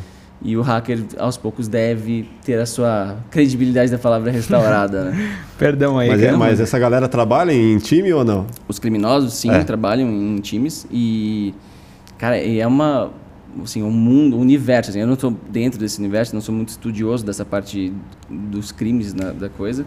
Só do eu- Anonymous, de resto. Exato, Anonymous aqui. Mas eu tenho estudos até do, acho que foi da Kaspersky, não me lembro qual foi a empresa de antivírus, que fez um baita estudo sobre atividade criminosa, de cybercriminosa no Brasil, e você vê, assim, enraizado realmente as quadrilhas atuando e tudo mais. E, e você tem nichos específicos, assim, atuações específicas. Então, por exemplo, tem uma, um grupo brasileiro que ele desenvolve esse vírus do ransomware, mas ele não aplica. Ele só vai ali e desenvolve a funcionalidade de criptografar arquivos, de pedir a grana e tudo mais. Isso é errado? Isso já é crime ou não? Cara, boa pergunta. Boa pergunta. É, porque você desenvolve uma ferramenta para criminoso. É. Você é o criminoso? Ah, sim. Aí O cara que já- fabrica arma. Teoricamente, sim, porque se você Ele não- fabrica uma arma de forma sem regulamentação ali, se você não tem autorização do governo para fazer a arma, É, você é um criminoso. Mas a arma tem uma legislação específica, né? Ela é proibida de porte. Tipo, o vírus não tem uma legislação específica que proíbe o porte de um vírus, digamos assim. Acho que Pode o vírus crer. por si só ele não é um crime, mas o uso dele não sei. Eu não sou da área jurídica, mas eu tenho Teria que perguntar pro Durso eu- É, aí, alô né? Durso, ajude-nos aqui. mas eu acho que tem, que tem margem para diálogo aí. Eu acho que dá para entender que o cara que só desenvolveu e não usou não necessariamente cometeu um crime. Inclusive, tem uma parada de. Embora a ética seja totalmente questionável, né? A gente não tem nem. Sim, ética, Eticamente falando, o cara tá, tá errado, fora. é. E isso me lembrou um ponto muito interessante que estava em alta recentemente. Que assim, quando você tem uma vulnerabilidade, o, o hacker pode reportar ela para a empresa original, a empresa corrigir, fazer todo aquele lance do bug bounty que a gente falou.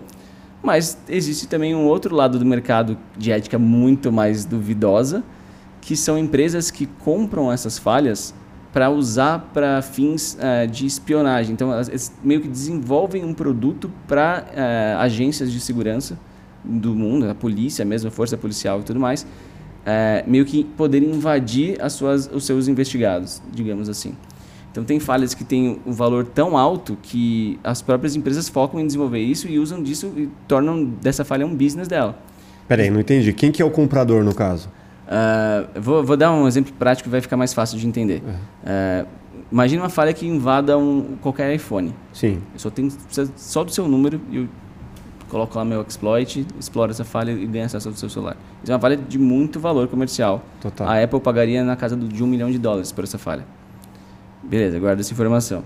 Só que essa falha é, pode possibilitar outros business se explorada é, que- e não corrigida pela Apple, no caso. Então, algumas empresas criam um business em torno disso. O que, que eles fazem? Eles criam um produto de espionagem, uma solução de espionagem, e vão lá para as forças policiais, para as agências de segurança do- dos governos por aí e falam: "Ó, você quer um- uma arma aqui de poder invadir qualquer iPhone, então você tem um Sim. investigado de iPhone e você vai poder monitorar esse cara com a nossa solução. Sim. E a solução Através nada mais é que é, a solução nada mais é que explorar uma vulnerabilidade. Então assim, Sim. totalmente questionável. Mas se é uma investigação, Até encontrarem como resolver essa- esse problema no iPhone, Exato. né? Os caras vão ali Exato, então usufruir disso. E aí os caras investem então em criar esse, em, em- descobrir falhas desse tipo para explorar né, desse lado de ética totalmente Então, beleza. duvidosa. Eu tô lá, sou um mega empresário que quero construir aplicativos desse, desse perfil.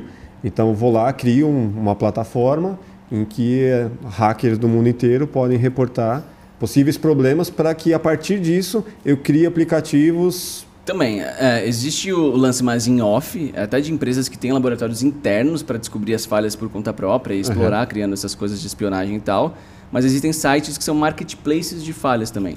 Então, o hacker pode publicar a existência de uma, de uma falha lá e outro interessado pode comprar essa, essa falha, pagando lá o valor que o hacker estipulou. Então, Mas aí é uma deep web, uma parada bem... É, então, é, é por isso até que eu lembrei desse ponto sobre a gente estar falando sobre o vírus ser ou não o, o crime. Ah, eu acho que ainda, de novo, não sou, não sou da jurista, não sou da área de legislação, enfim, não sou da advogado, mas eu acho que ainda não é crime Aham. o fato do cara comercializar essa informação. É um trabalho dele, uma constatação que ele teve, um relatório que ele emitiu achando um problema de segurança e ele está vendendo. É, eu acho que o crime está no, no uso dessa falha para invadir alguém. Sim. Beleza, mas a constatação que ele fez de que aquele problema existe por si só, eu não entendo que, que seja criminoso. Embora, de novo, seja totalmente antiético, porque os hackers querem o- o- a evolução da segurança e a evolução da segurança só vai ter tida quando só vai acontecer quando a empresa dona do software ou da solução corrigir o problema. E nesse É. lado a gente não está querendo a correção do problema. Para um cara desse, um cara que, que ele invade, o cara que é criminoso, qual que é o maior, tipo, objeto de desejo dele? O que daria maior tesão dele invadir, assim, o quê? Ah, cara, eu acho que é. é, bom, é, do- dentro do, do nosso escopo de criticidade com crítica à falha, as, as falhas mais críticas são as que possibilitam a, a execução remota de código, que é um nome bonito para invadir e rodar o que quiser, sem a interação da vítima. Então, esse caso do iPhone seria o sonho, porque tipo, você ter apenas um número da sua vítima, você dá um enter lá e isso explorar uma falha no seu celular sem que a vítima tenha que ter clicado em algum link ou alguma coisa que causaria. Ou que nem certo- perceba, né? É, então você tava com o celular no bolso e agora tenho acesso a tudo que está no seu celular. Isso é uma falha dos sonhos, sem Sim. dúvida. Uma falha de maior criticidade que a, que a Apple pagaria mais e que esse mercado inteiro aí paralelo também pagaria Mas você mais. acha que isso, isso seria mais potencial do que invadir um governo, invadir Ah, eh, tá, é eu arquivos tava- confidenciais, de... Ah, entendi, entendi seu ponto. É, no, no caso eu tô falando de, de um produto, né? Sim. É que existe uma diferença entre você invadir um. você achar uma falha em um produto que todo mundo pode ter, o seu próprio, Sim. estudar e tal, e você invadir uma instituição que tá lá com os servidores deles Sim. e tal. Qual seria o case maior? Invadir qualquer iPhone do mundo ou invadir, sei lá, arquivos da NASA? Nossa, eu acho que invadir qualquer iPhone no mundo é muito mais da hora. É, É um poder muito grande. pode crer. A nossa vida tá inteira no celular. Inteira. Inteirinha. Imagina, qualquer foto que você tira, tá na mão do cara. Localização, microfone no ambiente, câmera do ambiente, sem você saber. Tudo. É um- Mas o cara teria que ser um stalker, velho. Absurdo pra querer saber da vida da- de alguém especificamente ou de um grupo seleto. Se você O tivesse que, que a opção... motivaria essa pessoa? Ó, não, vamos falar de vocês. É. Vocês me respondam agora. E esse é o problema do poder, né, cara? Ah, Vendo de fora agora é muito fácil a gente julgar. Ah, jamais faria tal coisa. Mas se você tivesse a opção, a um clique, e ninguém tá te vendo, você consegue stalkear, sei lá, sua crush não correspondida do, do colégio, ou uma celebridade. É, ou uma baita celebridade de Hollywood. E tá a simplesmente um clique de você, talvez você se balance em fazer isso. Então é aquele. Que aí é a linha tênue, né? De você falar. Puta, cheguei aqui num, numa questão ética, moral, que... Pra Exato. que lado que eu vou cair? Você Vou já re- ultrapassou essa disso. linha tênue? Da... Cara, quando eu era moleque, sim. Pra caramba. É, até porque quando eu era moleque, não tinha opção de aprender hacking sem. é, Quebrar regras. Sem quebrar regras. Porque não tinha um curso com ambiente simulado, ou como montar um ambiente próprio de simulação de estudo. Então, é, acho que a maioria dos hackers que estão aí hoje, eles já, já fizeram, já deram, já, já deram uma pisada errada no, ali. no lado sombrio da com força. certeza. Mas o importante é você aprender os valores e tal. Eu comecei muito novo, então eu tive o, o meu. Tomei o esporro da família muito cedo com relação a fazer merda e foi suficiente para eu aprender e, e parar logo assim lá. Com 13 anos eu já estava sendo bem direitinho nas coisas, sabe? Mas antes disso, tipo, Ah, seus pais eles. na internet, com certeza. Mas como, como que isso poderia ser útil pra uma criança de 12 anos ou menos? Que tipo de, de merda seria possível fazer? Tipo, Na tipo, época, né? sem Você diz. ética, sem consequências, tipo, estou sozinho no meu quarto. Ah, vai zoar O os que, amigos, sei 12 lá. anos faria? É. Vixe, cara, eu era, meus pais eram chamados no colégio toda hora porque brigou comigo no colégio e você perdia o PC. Se. É sempre assim. Eu começava a aloprar o PC. Bullying jamais. É, não. Se me zoou, você perde seu ICQ pra mim, seu PC vai ficar abrindo gaveta CD-ROM, aloprava, então... Meus pais eram chamados toda hora no colégio por causa de... de- E Da como que hora. adivinhavam que era você? Ah, porque já era conhecido no colégio. O colégio era pequeno, então eu já sabia que eu era o trollzinho hacker ali. Então era, era engraçado. Mas você mas- dava carteirada? Falava assim, ó, não mexe comigo, senão o seu PC vai pro céu. Ah, eu acho Você que- quer acho seu PC eu- de volta? É, eu quero o PC de então volta. eu quero meu Pix. Zoeira, Nem existia, É, mas. provavelmente, não me recordo, mas bem provável, viu? A gente, cada um luta com as armas que tem, né?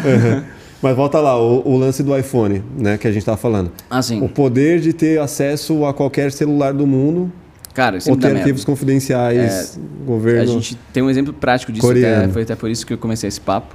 É, recentemente es- estourou um escândalo aí na mídia de que uma empresa de Israel, é, NSA Group, é uma empresa que faz esse, esse tipo de business que a gente estava comentando até agora.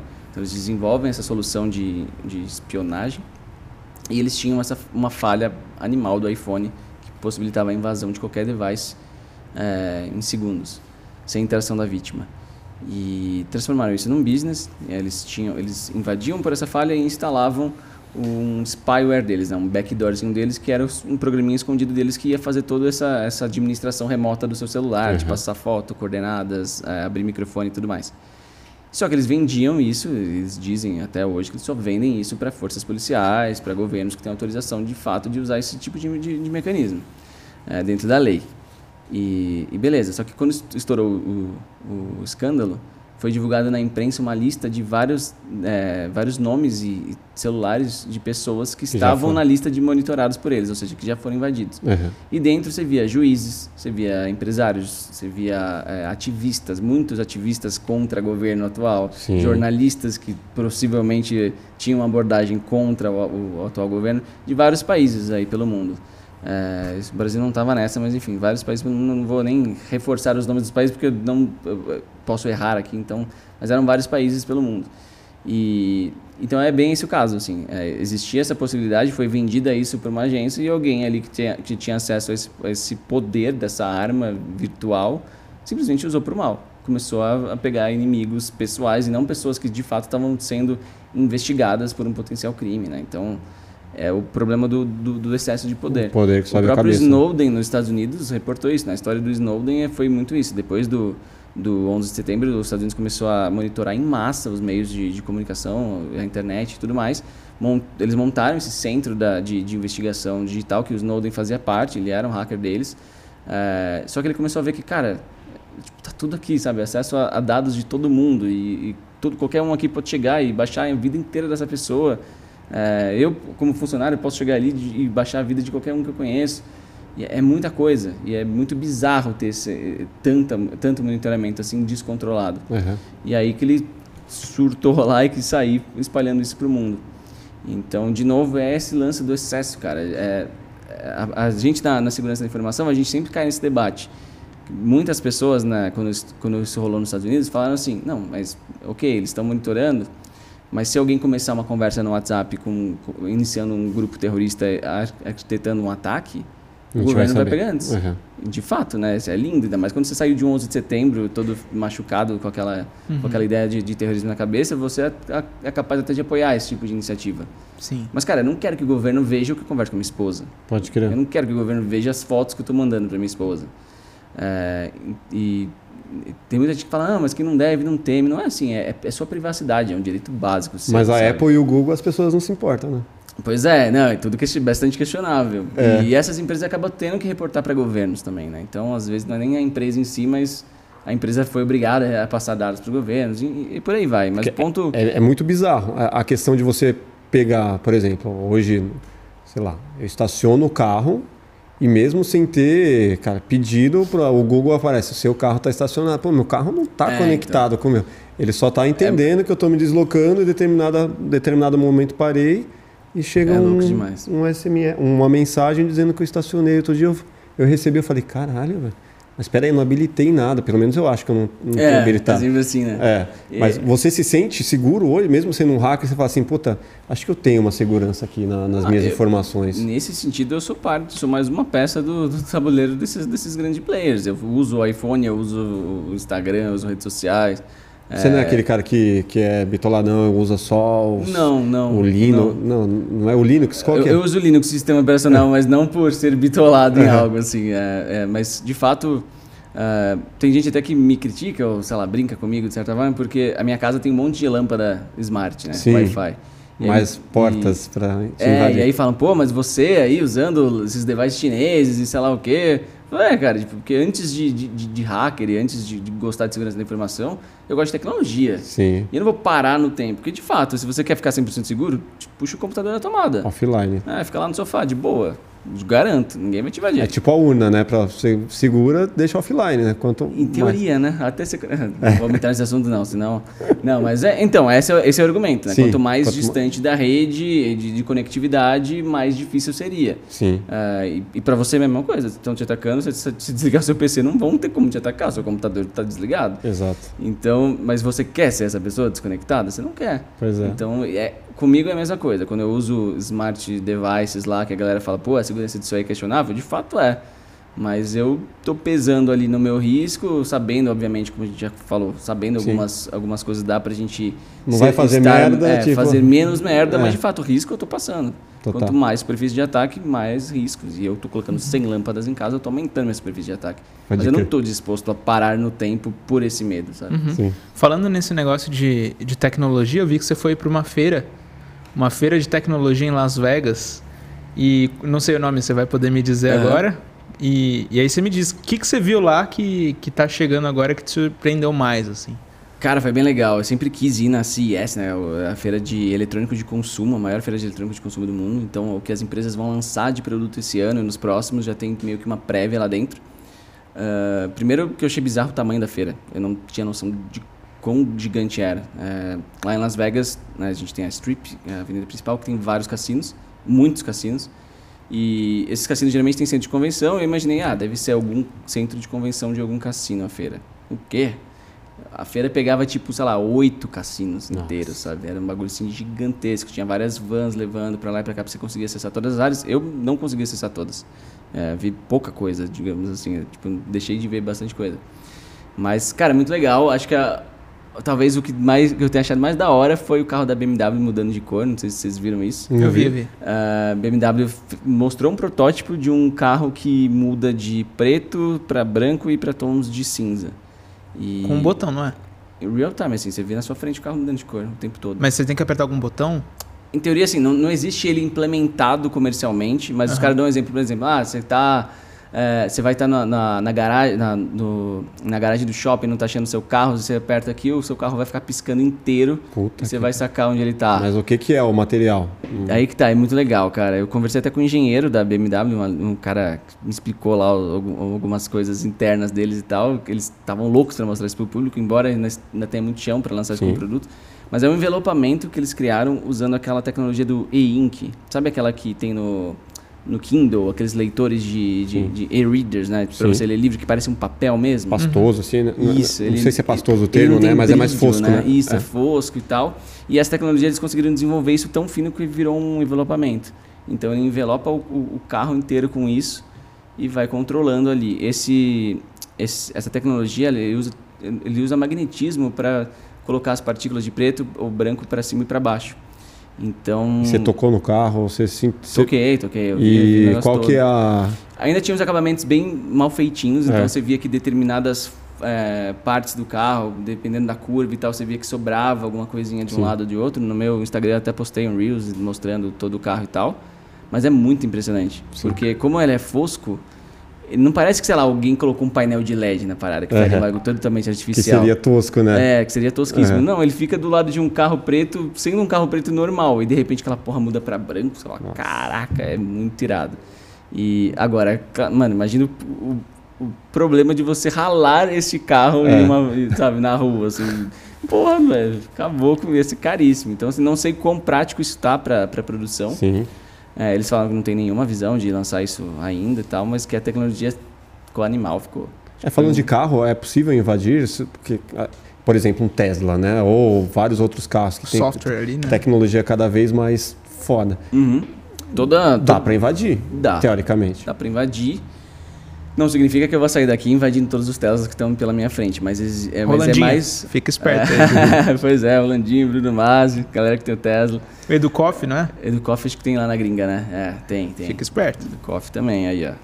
mas então, é mais uma área de atuação. Então, assim, assim como tem hackers focados em achar falhas em equipamentos hospitalares, tem a galera que está fazendo pesquisa em segurança de, de veículos.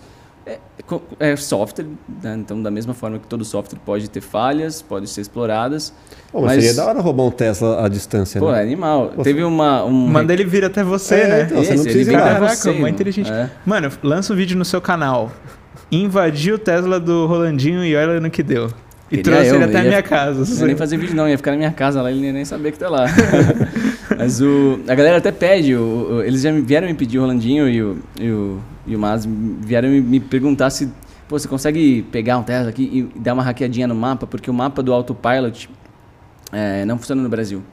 Você consegue ligar o autopilot, pelo que eu entendi da galera me explicando, você consegue ligar o piloto automático que dirige sozinho, mas você não consegue usar o GPS do Tesla no Brasil para dizer, tipo, vai para o lugar tal e ele já saber todas as, as viradas de rua sozinho para chegar nesse lugar tal. Então a galera queria é dar muito uma... zoneado ainda, será? Eu Porque acho que não, foi, lançado mapeado. oficialmente no Brasil, então eles não querem assumir esse BO, sabe? Sim.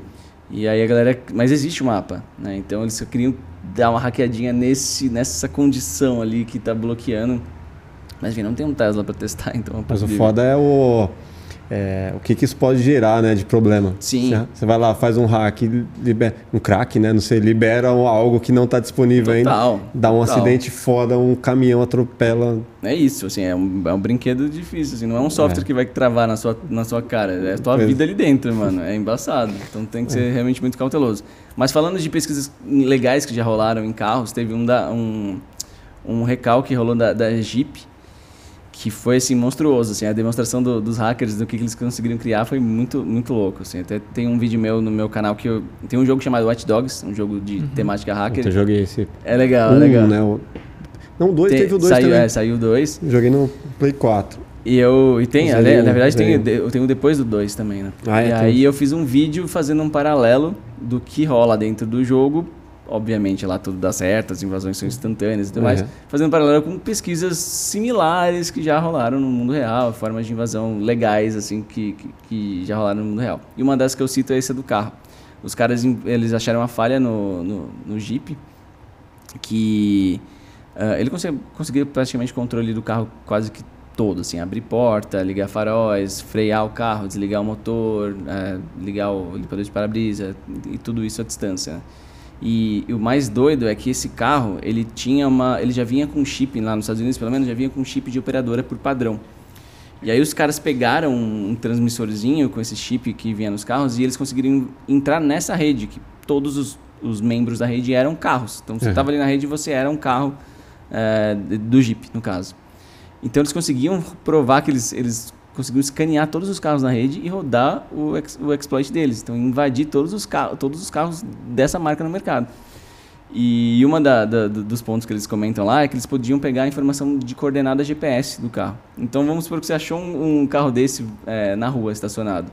Você poderia fazer um código que invade a rede toda, vai pegando a coordenada de, GPS atual de todos os carros que estão na rede, você vai encontrar mais perto de você, vai lá, invade e emite o comando de abrir porta e ligar o motor Já e era. você roubou o carro Uhum. basicamente. Eles mostraram isso, foi bem irado e tal. É, tem até um, um jornalista que faz uma demonstração com eles, o cara vai no estacionamento, ele tira o freio, assim, uma parada animal, assim, e assustadora de ver.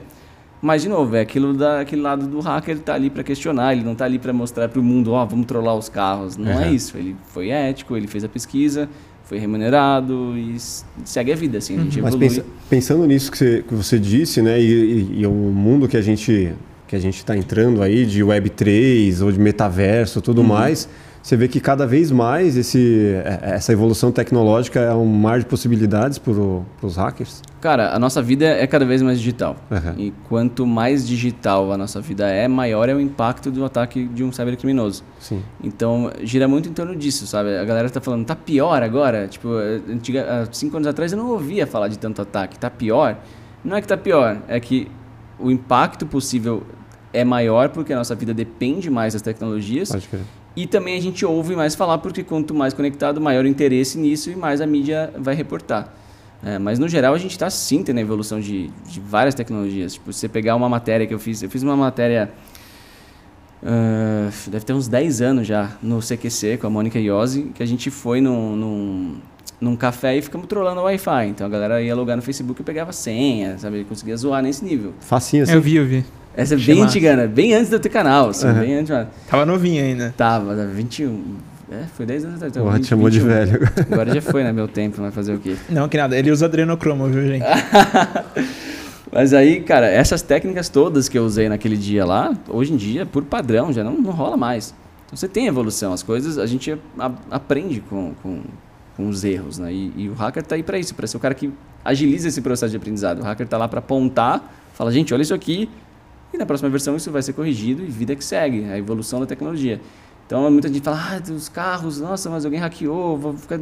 Não, normal. Todas as tecnologias que você está usando já foram hackeadas antes. O teu celular inteiro, o sistema operacional do seu celular, o sistema operacional do, de qualquer controle que você usa, as coisas que fabricam teus remédios, tudo já, tá, já foi hackeado ou vai ser hackeado. Sim. E a gente está ali para fazer um- um- uma constante evolução da tecnologia. Você, sabe? você bota muita fé no metaverso como uma, uma coisa que, que vai vir com força mesmo. Assim, muita A gente longo já- prazo, sim. É. A longo prazo, sim. já, já teve o lance lá do Second Life lá no passado, Eu mas que, que hoje em dia não, puta, o que tem hoje nem se compara com o que era aquilo lá, né? Hotel é, mas Rabo. eu- O quê? Hotel Ah, Rabo. é, esse, esse era bom, esse era melhor, melhor metaverso. Cara, eu acho que ainda falta muito, na real, assim. Acho que o, o- lance da mudança de brand do Face deu uma hypada é, pra caramba nessa temática, talvez mais do que deveria, não sei. A galera achou que era pra agora, mas Sim. era só um rebrand. É, e talvez a pandemia também tenha possibilitado mais as pessoas de entenderem que, caramba, a gente já está fazendo... Pessoas que nunca tinham feito Macau na vida e que iam ser contra Macau, estavam fazendo a Cal, estavam trabalhando remoto. E eu acho que isso estimulou a galera a entender que funciona o remoto e que daria para o remoto ser ainda melhor com o ambiente todo virtual e tudo mais. Então acho que, que, que meio que, ah, como posso dizer, que deu uma incendiadinha na galera que queria pensar mais né, nesse lado do metaverso. Mas falta muito ainda. Se a gente for falar do, meta, do é tem conceitos e conceitos, mas se a gente for falar do metaverso de, de imersão total, Sim. com óculos de realidade virtual e com luvas que você sente a parada toda. É, ainda tem muito avanço pela frente, mas, Mas eu acho que é o caminho, sim. Acho que vai chegar lá no, no- no momento em que ah, você tem um avatar ali em que você vai poder fazer negociações ali. Total. Só que, pensa, você é um hacker. Tipo, eu posso ser quem eu quiser nesse novo universo.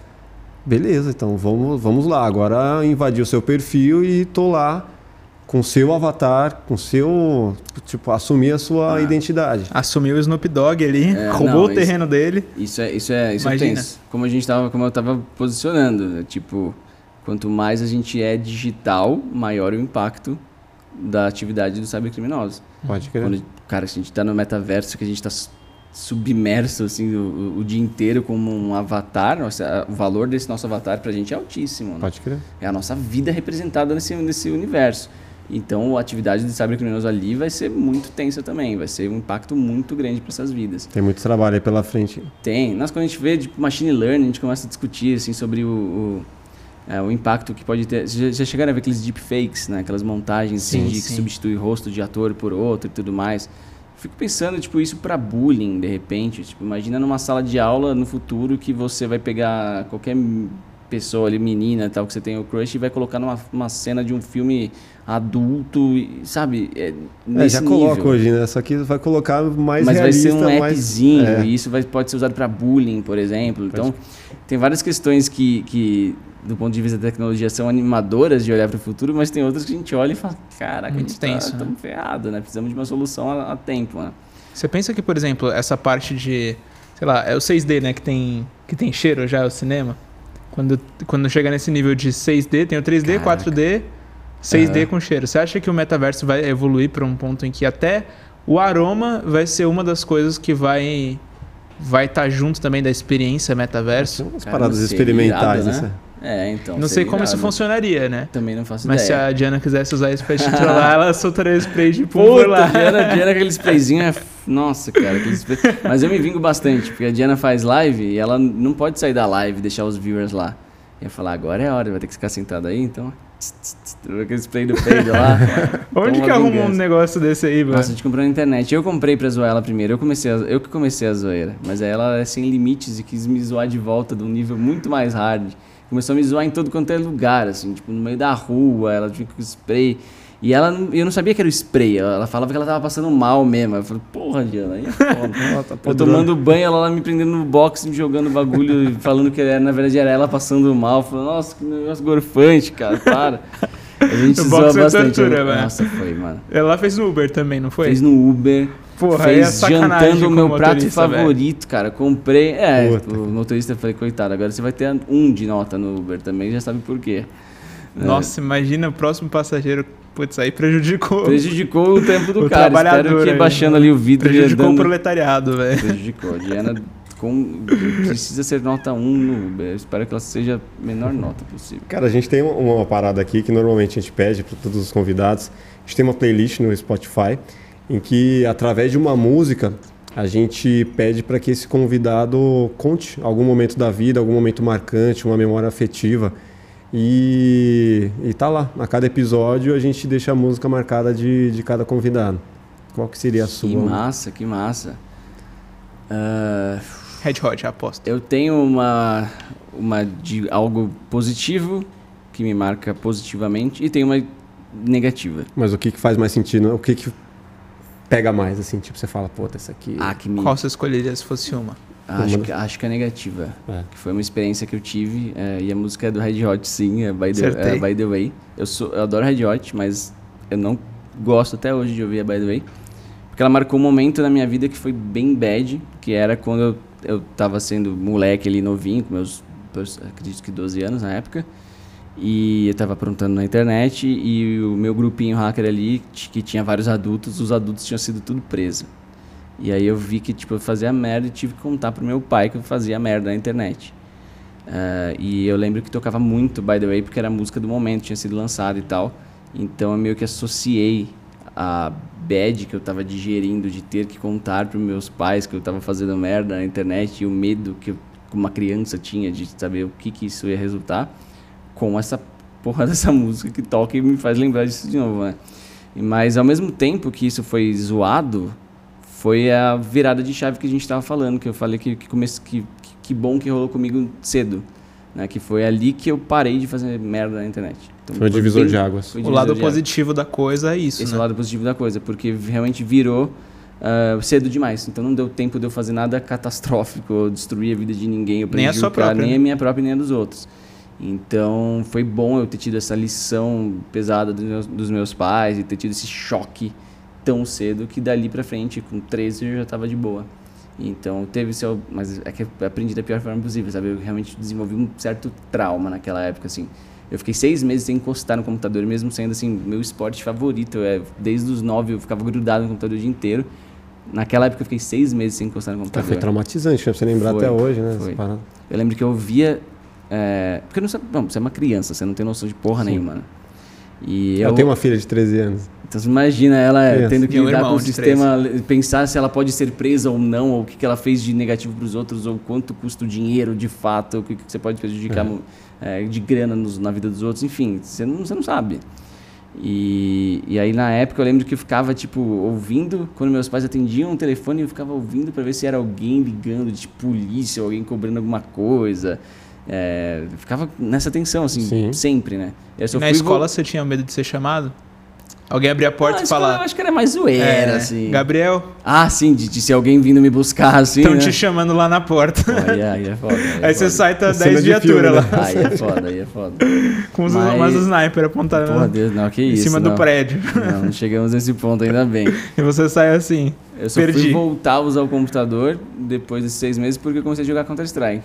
Aham. Começou a época das lan houses. Aí eu, eu fui meio que pro PC pelo Counter-Strike e aos poucos fui ficando mais de boa. Mas, então, é, foi bom e foi ruim. Foi ruim pelo, pela forma como isso aconteceu, traumatizante. Mas foi bom porque foi cedo e, enfim, me, me fez ir pro caminho que, enfim, me trouxe onde eu tô hoje, basicamente. É, no sofrimento que você cresce ali, né? Total, Não total. tem, tem como. Pô, cara, a gente teria conversa aqui por umas quatro horas. Ah, que Agra- ótimo, Agradeço mano. muito a presença. Eu que Pô, agradeço, foi animal. muito legal aí participar, mano. Que papo massa. Daria facilmente pra gente estender isso aqui. né? Estaria fácil. Ah, pode ter uma parte 2, quem sabe? Vamos aí, mais pra frente. Peçam, peçam. Vamos lá, vamos lá. Deixa suas redes sociais aí pra galera. Vamos lá. É, no Instagram, é arroba Gabriel Pato. E no YouTube é só digitar Gabriel Pato. youtube.com.br Gabriel Pato já cai no meu canal. Famosão. E também aproveitar e convidar a galera, não sei que dia essa, essa galera tá assistindo isso exatamente, mas vai ter um evento que eu tô fazendo que é a Semana do Hacker Ético, onde eu vou divulgar esses documentários que a gente tem feito, é, são exclusivos, materiais muito legais sobre a relação de hackers empresa, mercado, oportunidades para quem quer ser um hacker ético. Vai ser do dia 23 ao 30 agora de maio. E depois também a gente vai soltar outros materiais, então galera fique de olho nas minhas redes que tem muito conteúdo legal vindo. Animal. Rafael Cara, deixa até agora eu não entendi por que, que você colocou o pato, sendo que não é seu nome. Eu, Ah, eu, eu- eu fui eu- um dos enganados, viu, gente? Né, não é meu nome. Na real, é, é meio besta até a história. É, Eu falei da época das lan houses, né? É. Então tinha uma lan house do lado do meu colégio. E aí todo mundo do colégio ia pra lá depois de jogar Counter-Strike.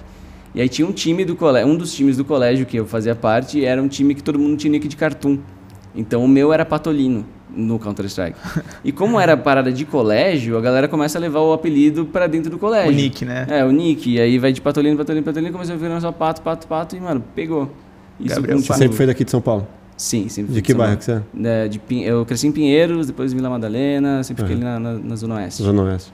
Tranquilo. Da hora. Pô, legal saber. Agora eu não tô mais tão enganado Mas assim. pegou, até meus pais me chamam de pato, assim. Então Mas pegou pato é mesmo. muito legal, É legal, mano. é massa. É legal, né? né? É massa. Galera, se você não se inscreveu ainda no canal, é importante que você se inscreva agora, que você ative o sininho para receber as notificações de quando a gente lançar aqui um conteúdo legal para você, que você deixe o like aqui fortalecendo o nosso projeto para que a gente traga cada vez mais convidados legais, assim como o Gabriel, e que você também deixe aqui nos comentários quem que você quer ver no plugado. Ah, também tem uma coisinha importante aqui que você tem que ver, tá aqui na nossa descrição do desse vídeo aqui, o nosso link do Telegram para que você entre no nosso grupo e faça parte da nossa comunidade, troque ideia lá com a gente, saiba quem que vai vir aqui no plugado em primeira mão.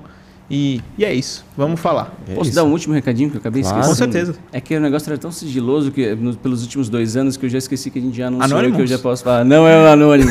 Mas pra galera que curte hacking e quer investir na carreira de segurança da informação ou na tecnologia, gosta de uma abordagem mais eh, fora da caixa divertida, do jeito que eu faço no YouTube, eh, eu estou lançando a plataforma chamada Pato Academy. Então é só entrar no navegador aí, pato.academy. Dependendo de quando for a data que, as, que os nossos viewers estão assistindo a gente, é, pode ser que tenha turma aberta lá para o meu curso e meu curso ele explica exatamente isso, assim, desde como é, é, pegar uma, como como você ter a base necessária para investigar uma vulnerabilidade até cada tipo de vulnerabilidade e como reportar isso para as empresas e como participar desse mercado que está mano pegando fogo. Legal, Então, o caminho vai- das pedras você vai contar ali. Totalmente. Meu, todos meus vários anos de experiência profissional resumido e bonitinho num curso que está bem legal. Dois anos de trabalho em cima disso, realmente para refinar e, e publicar um conteúdo de primeira para a galera e, e vai ser bem legal. Tem inclusive áreas de simulação lá dentro, então tem falhas para a galera achar nos, nos nossos laboratórios, inclusive dentro de jogos algumas. Então você vai ter que jogar o joguinho e perceber que no momento você consegue explorar uma falha. Tem muita coisa bacana.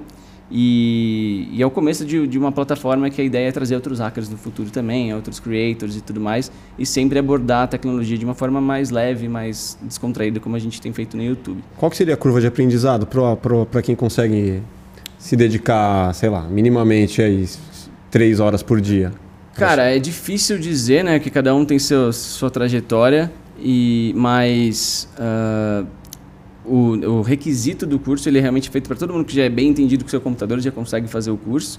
E a gente começa dos, con dos conteúdos bem iniciais mesmo, de o que, que você precisa entender de uma comunicação do site com o aplicativo ou com o navegador do usuário, para daí conseguir começar a manipular essa conversa, sacar onde acontece vulnerabilidade, a gen- aí a parte técnica da coisa, por que, que cada falha acontece, como você explora. Depois, ah, a visão criativa a gente estimula muito e tem inclusive aulas com convidados externos que são consultores de criatividade, dando dicas de como você ter a cabeça mais aberta, estar mais aberto para essa parada. Sim. Porque a galera é muito técnica, né, como a gente estava falando, Sim. e às vezes esse lado da criatividade é o que faz a, a, a grande diferença. Então a gente está tentando cobrir tudo isso lá no curso. O próprio Durso que veio aqui tem uma aula com ele, Ó. em que a gente fez meio que um podcast mesmo, assim, foi assim, aula que eu abri meu coração falando, realmente tem, eu, não, eu não sei também o limite da interação de, de- dos hackers em várias situações.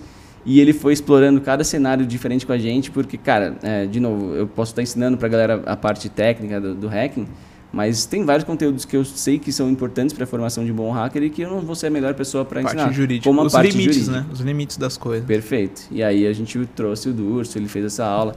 Então é bem legal, assim, o curso está bem aberto para trazer a galera de fora, complementar Legal. conteúdo, vai ter update sempre e tudo mais. Completão.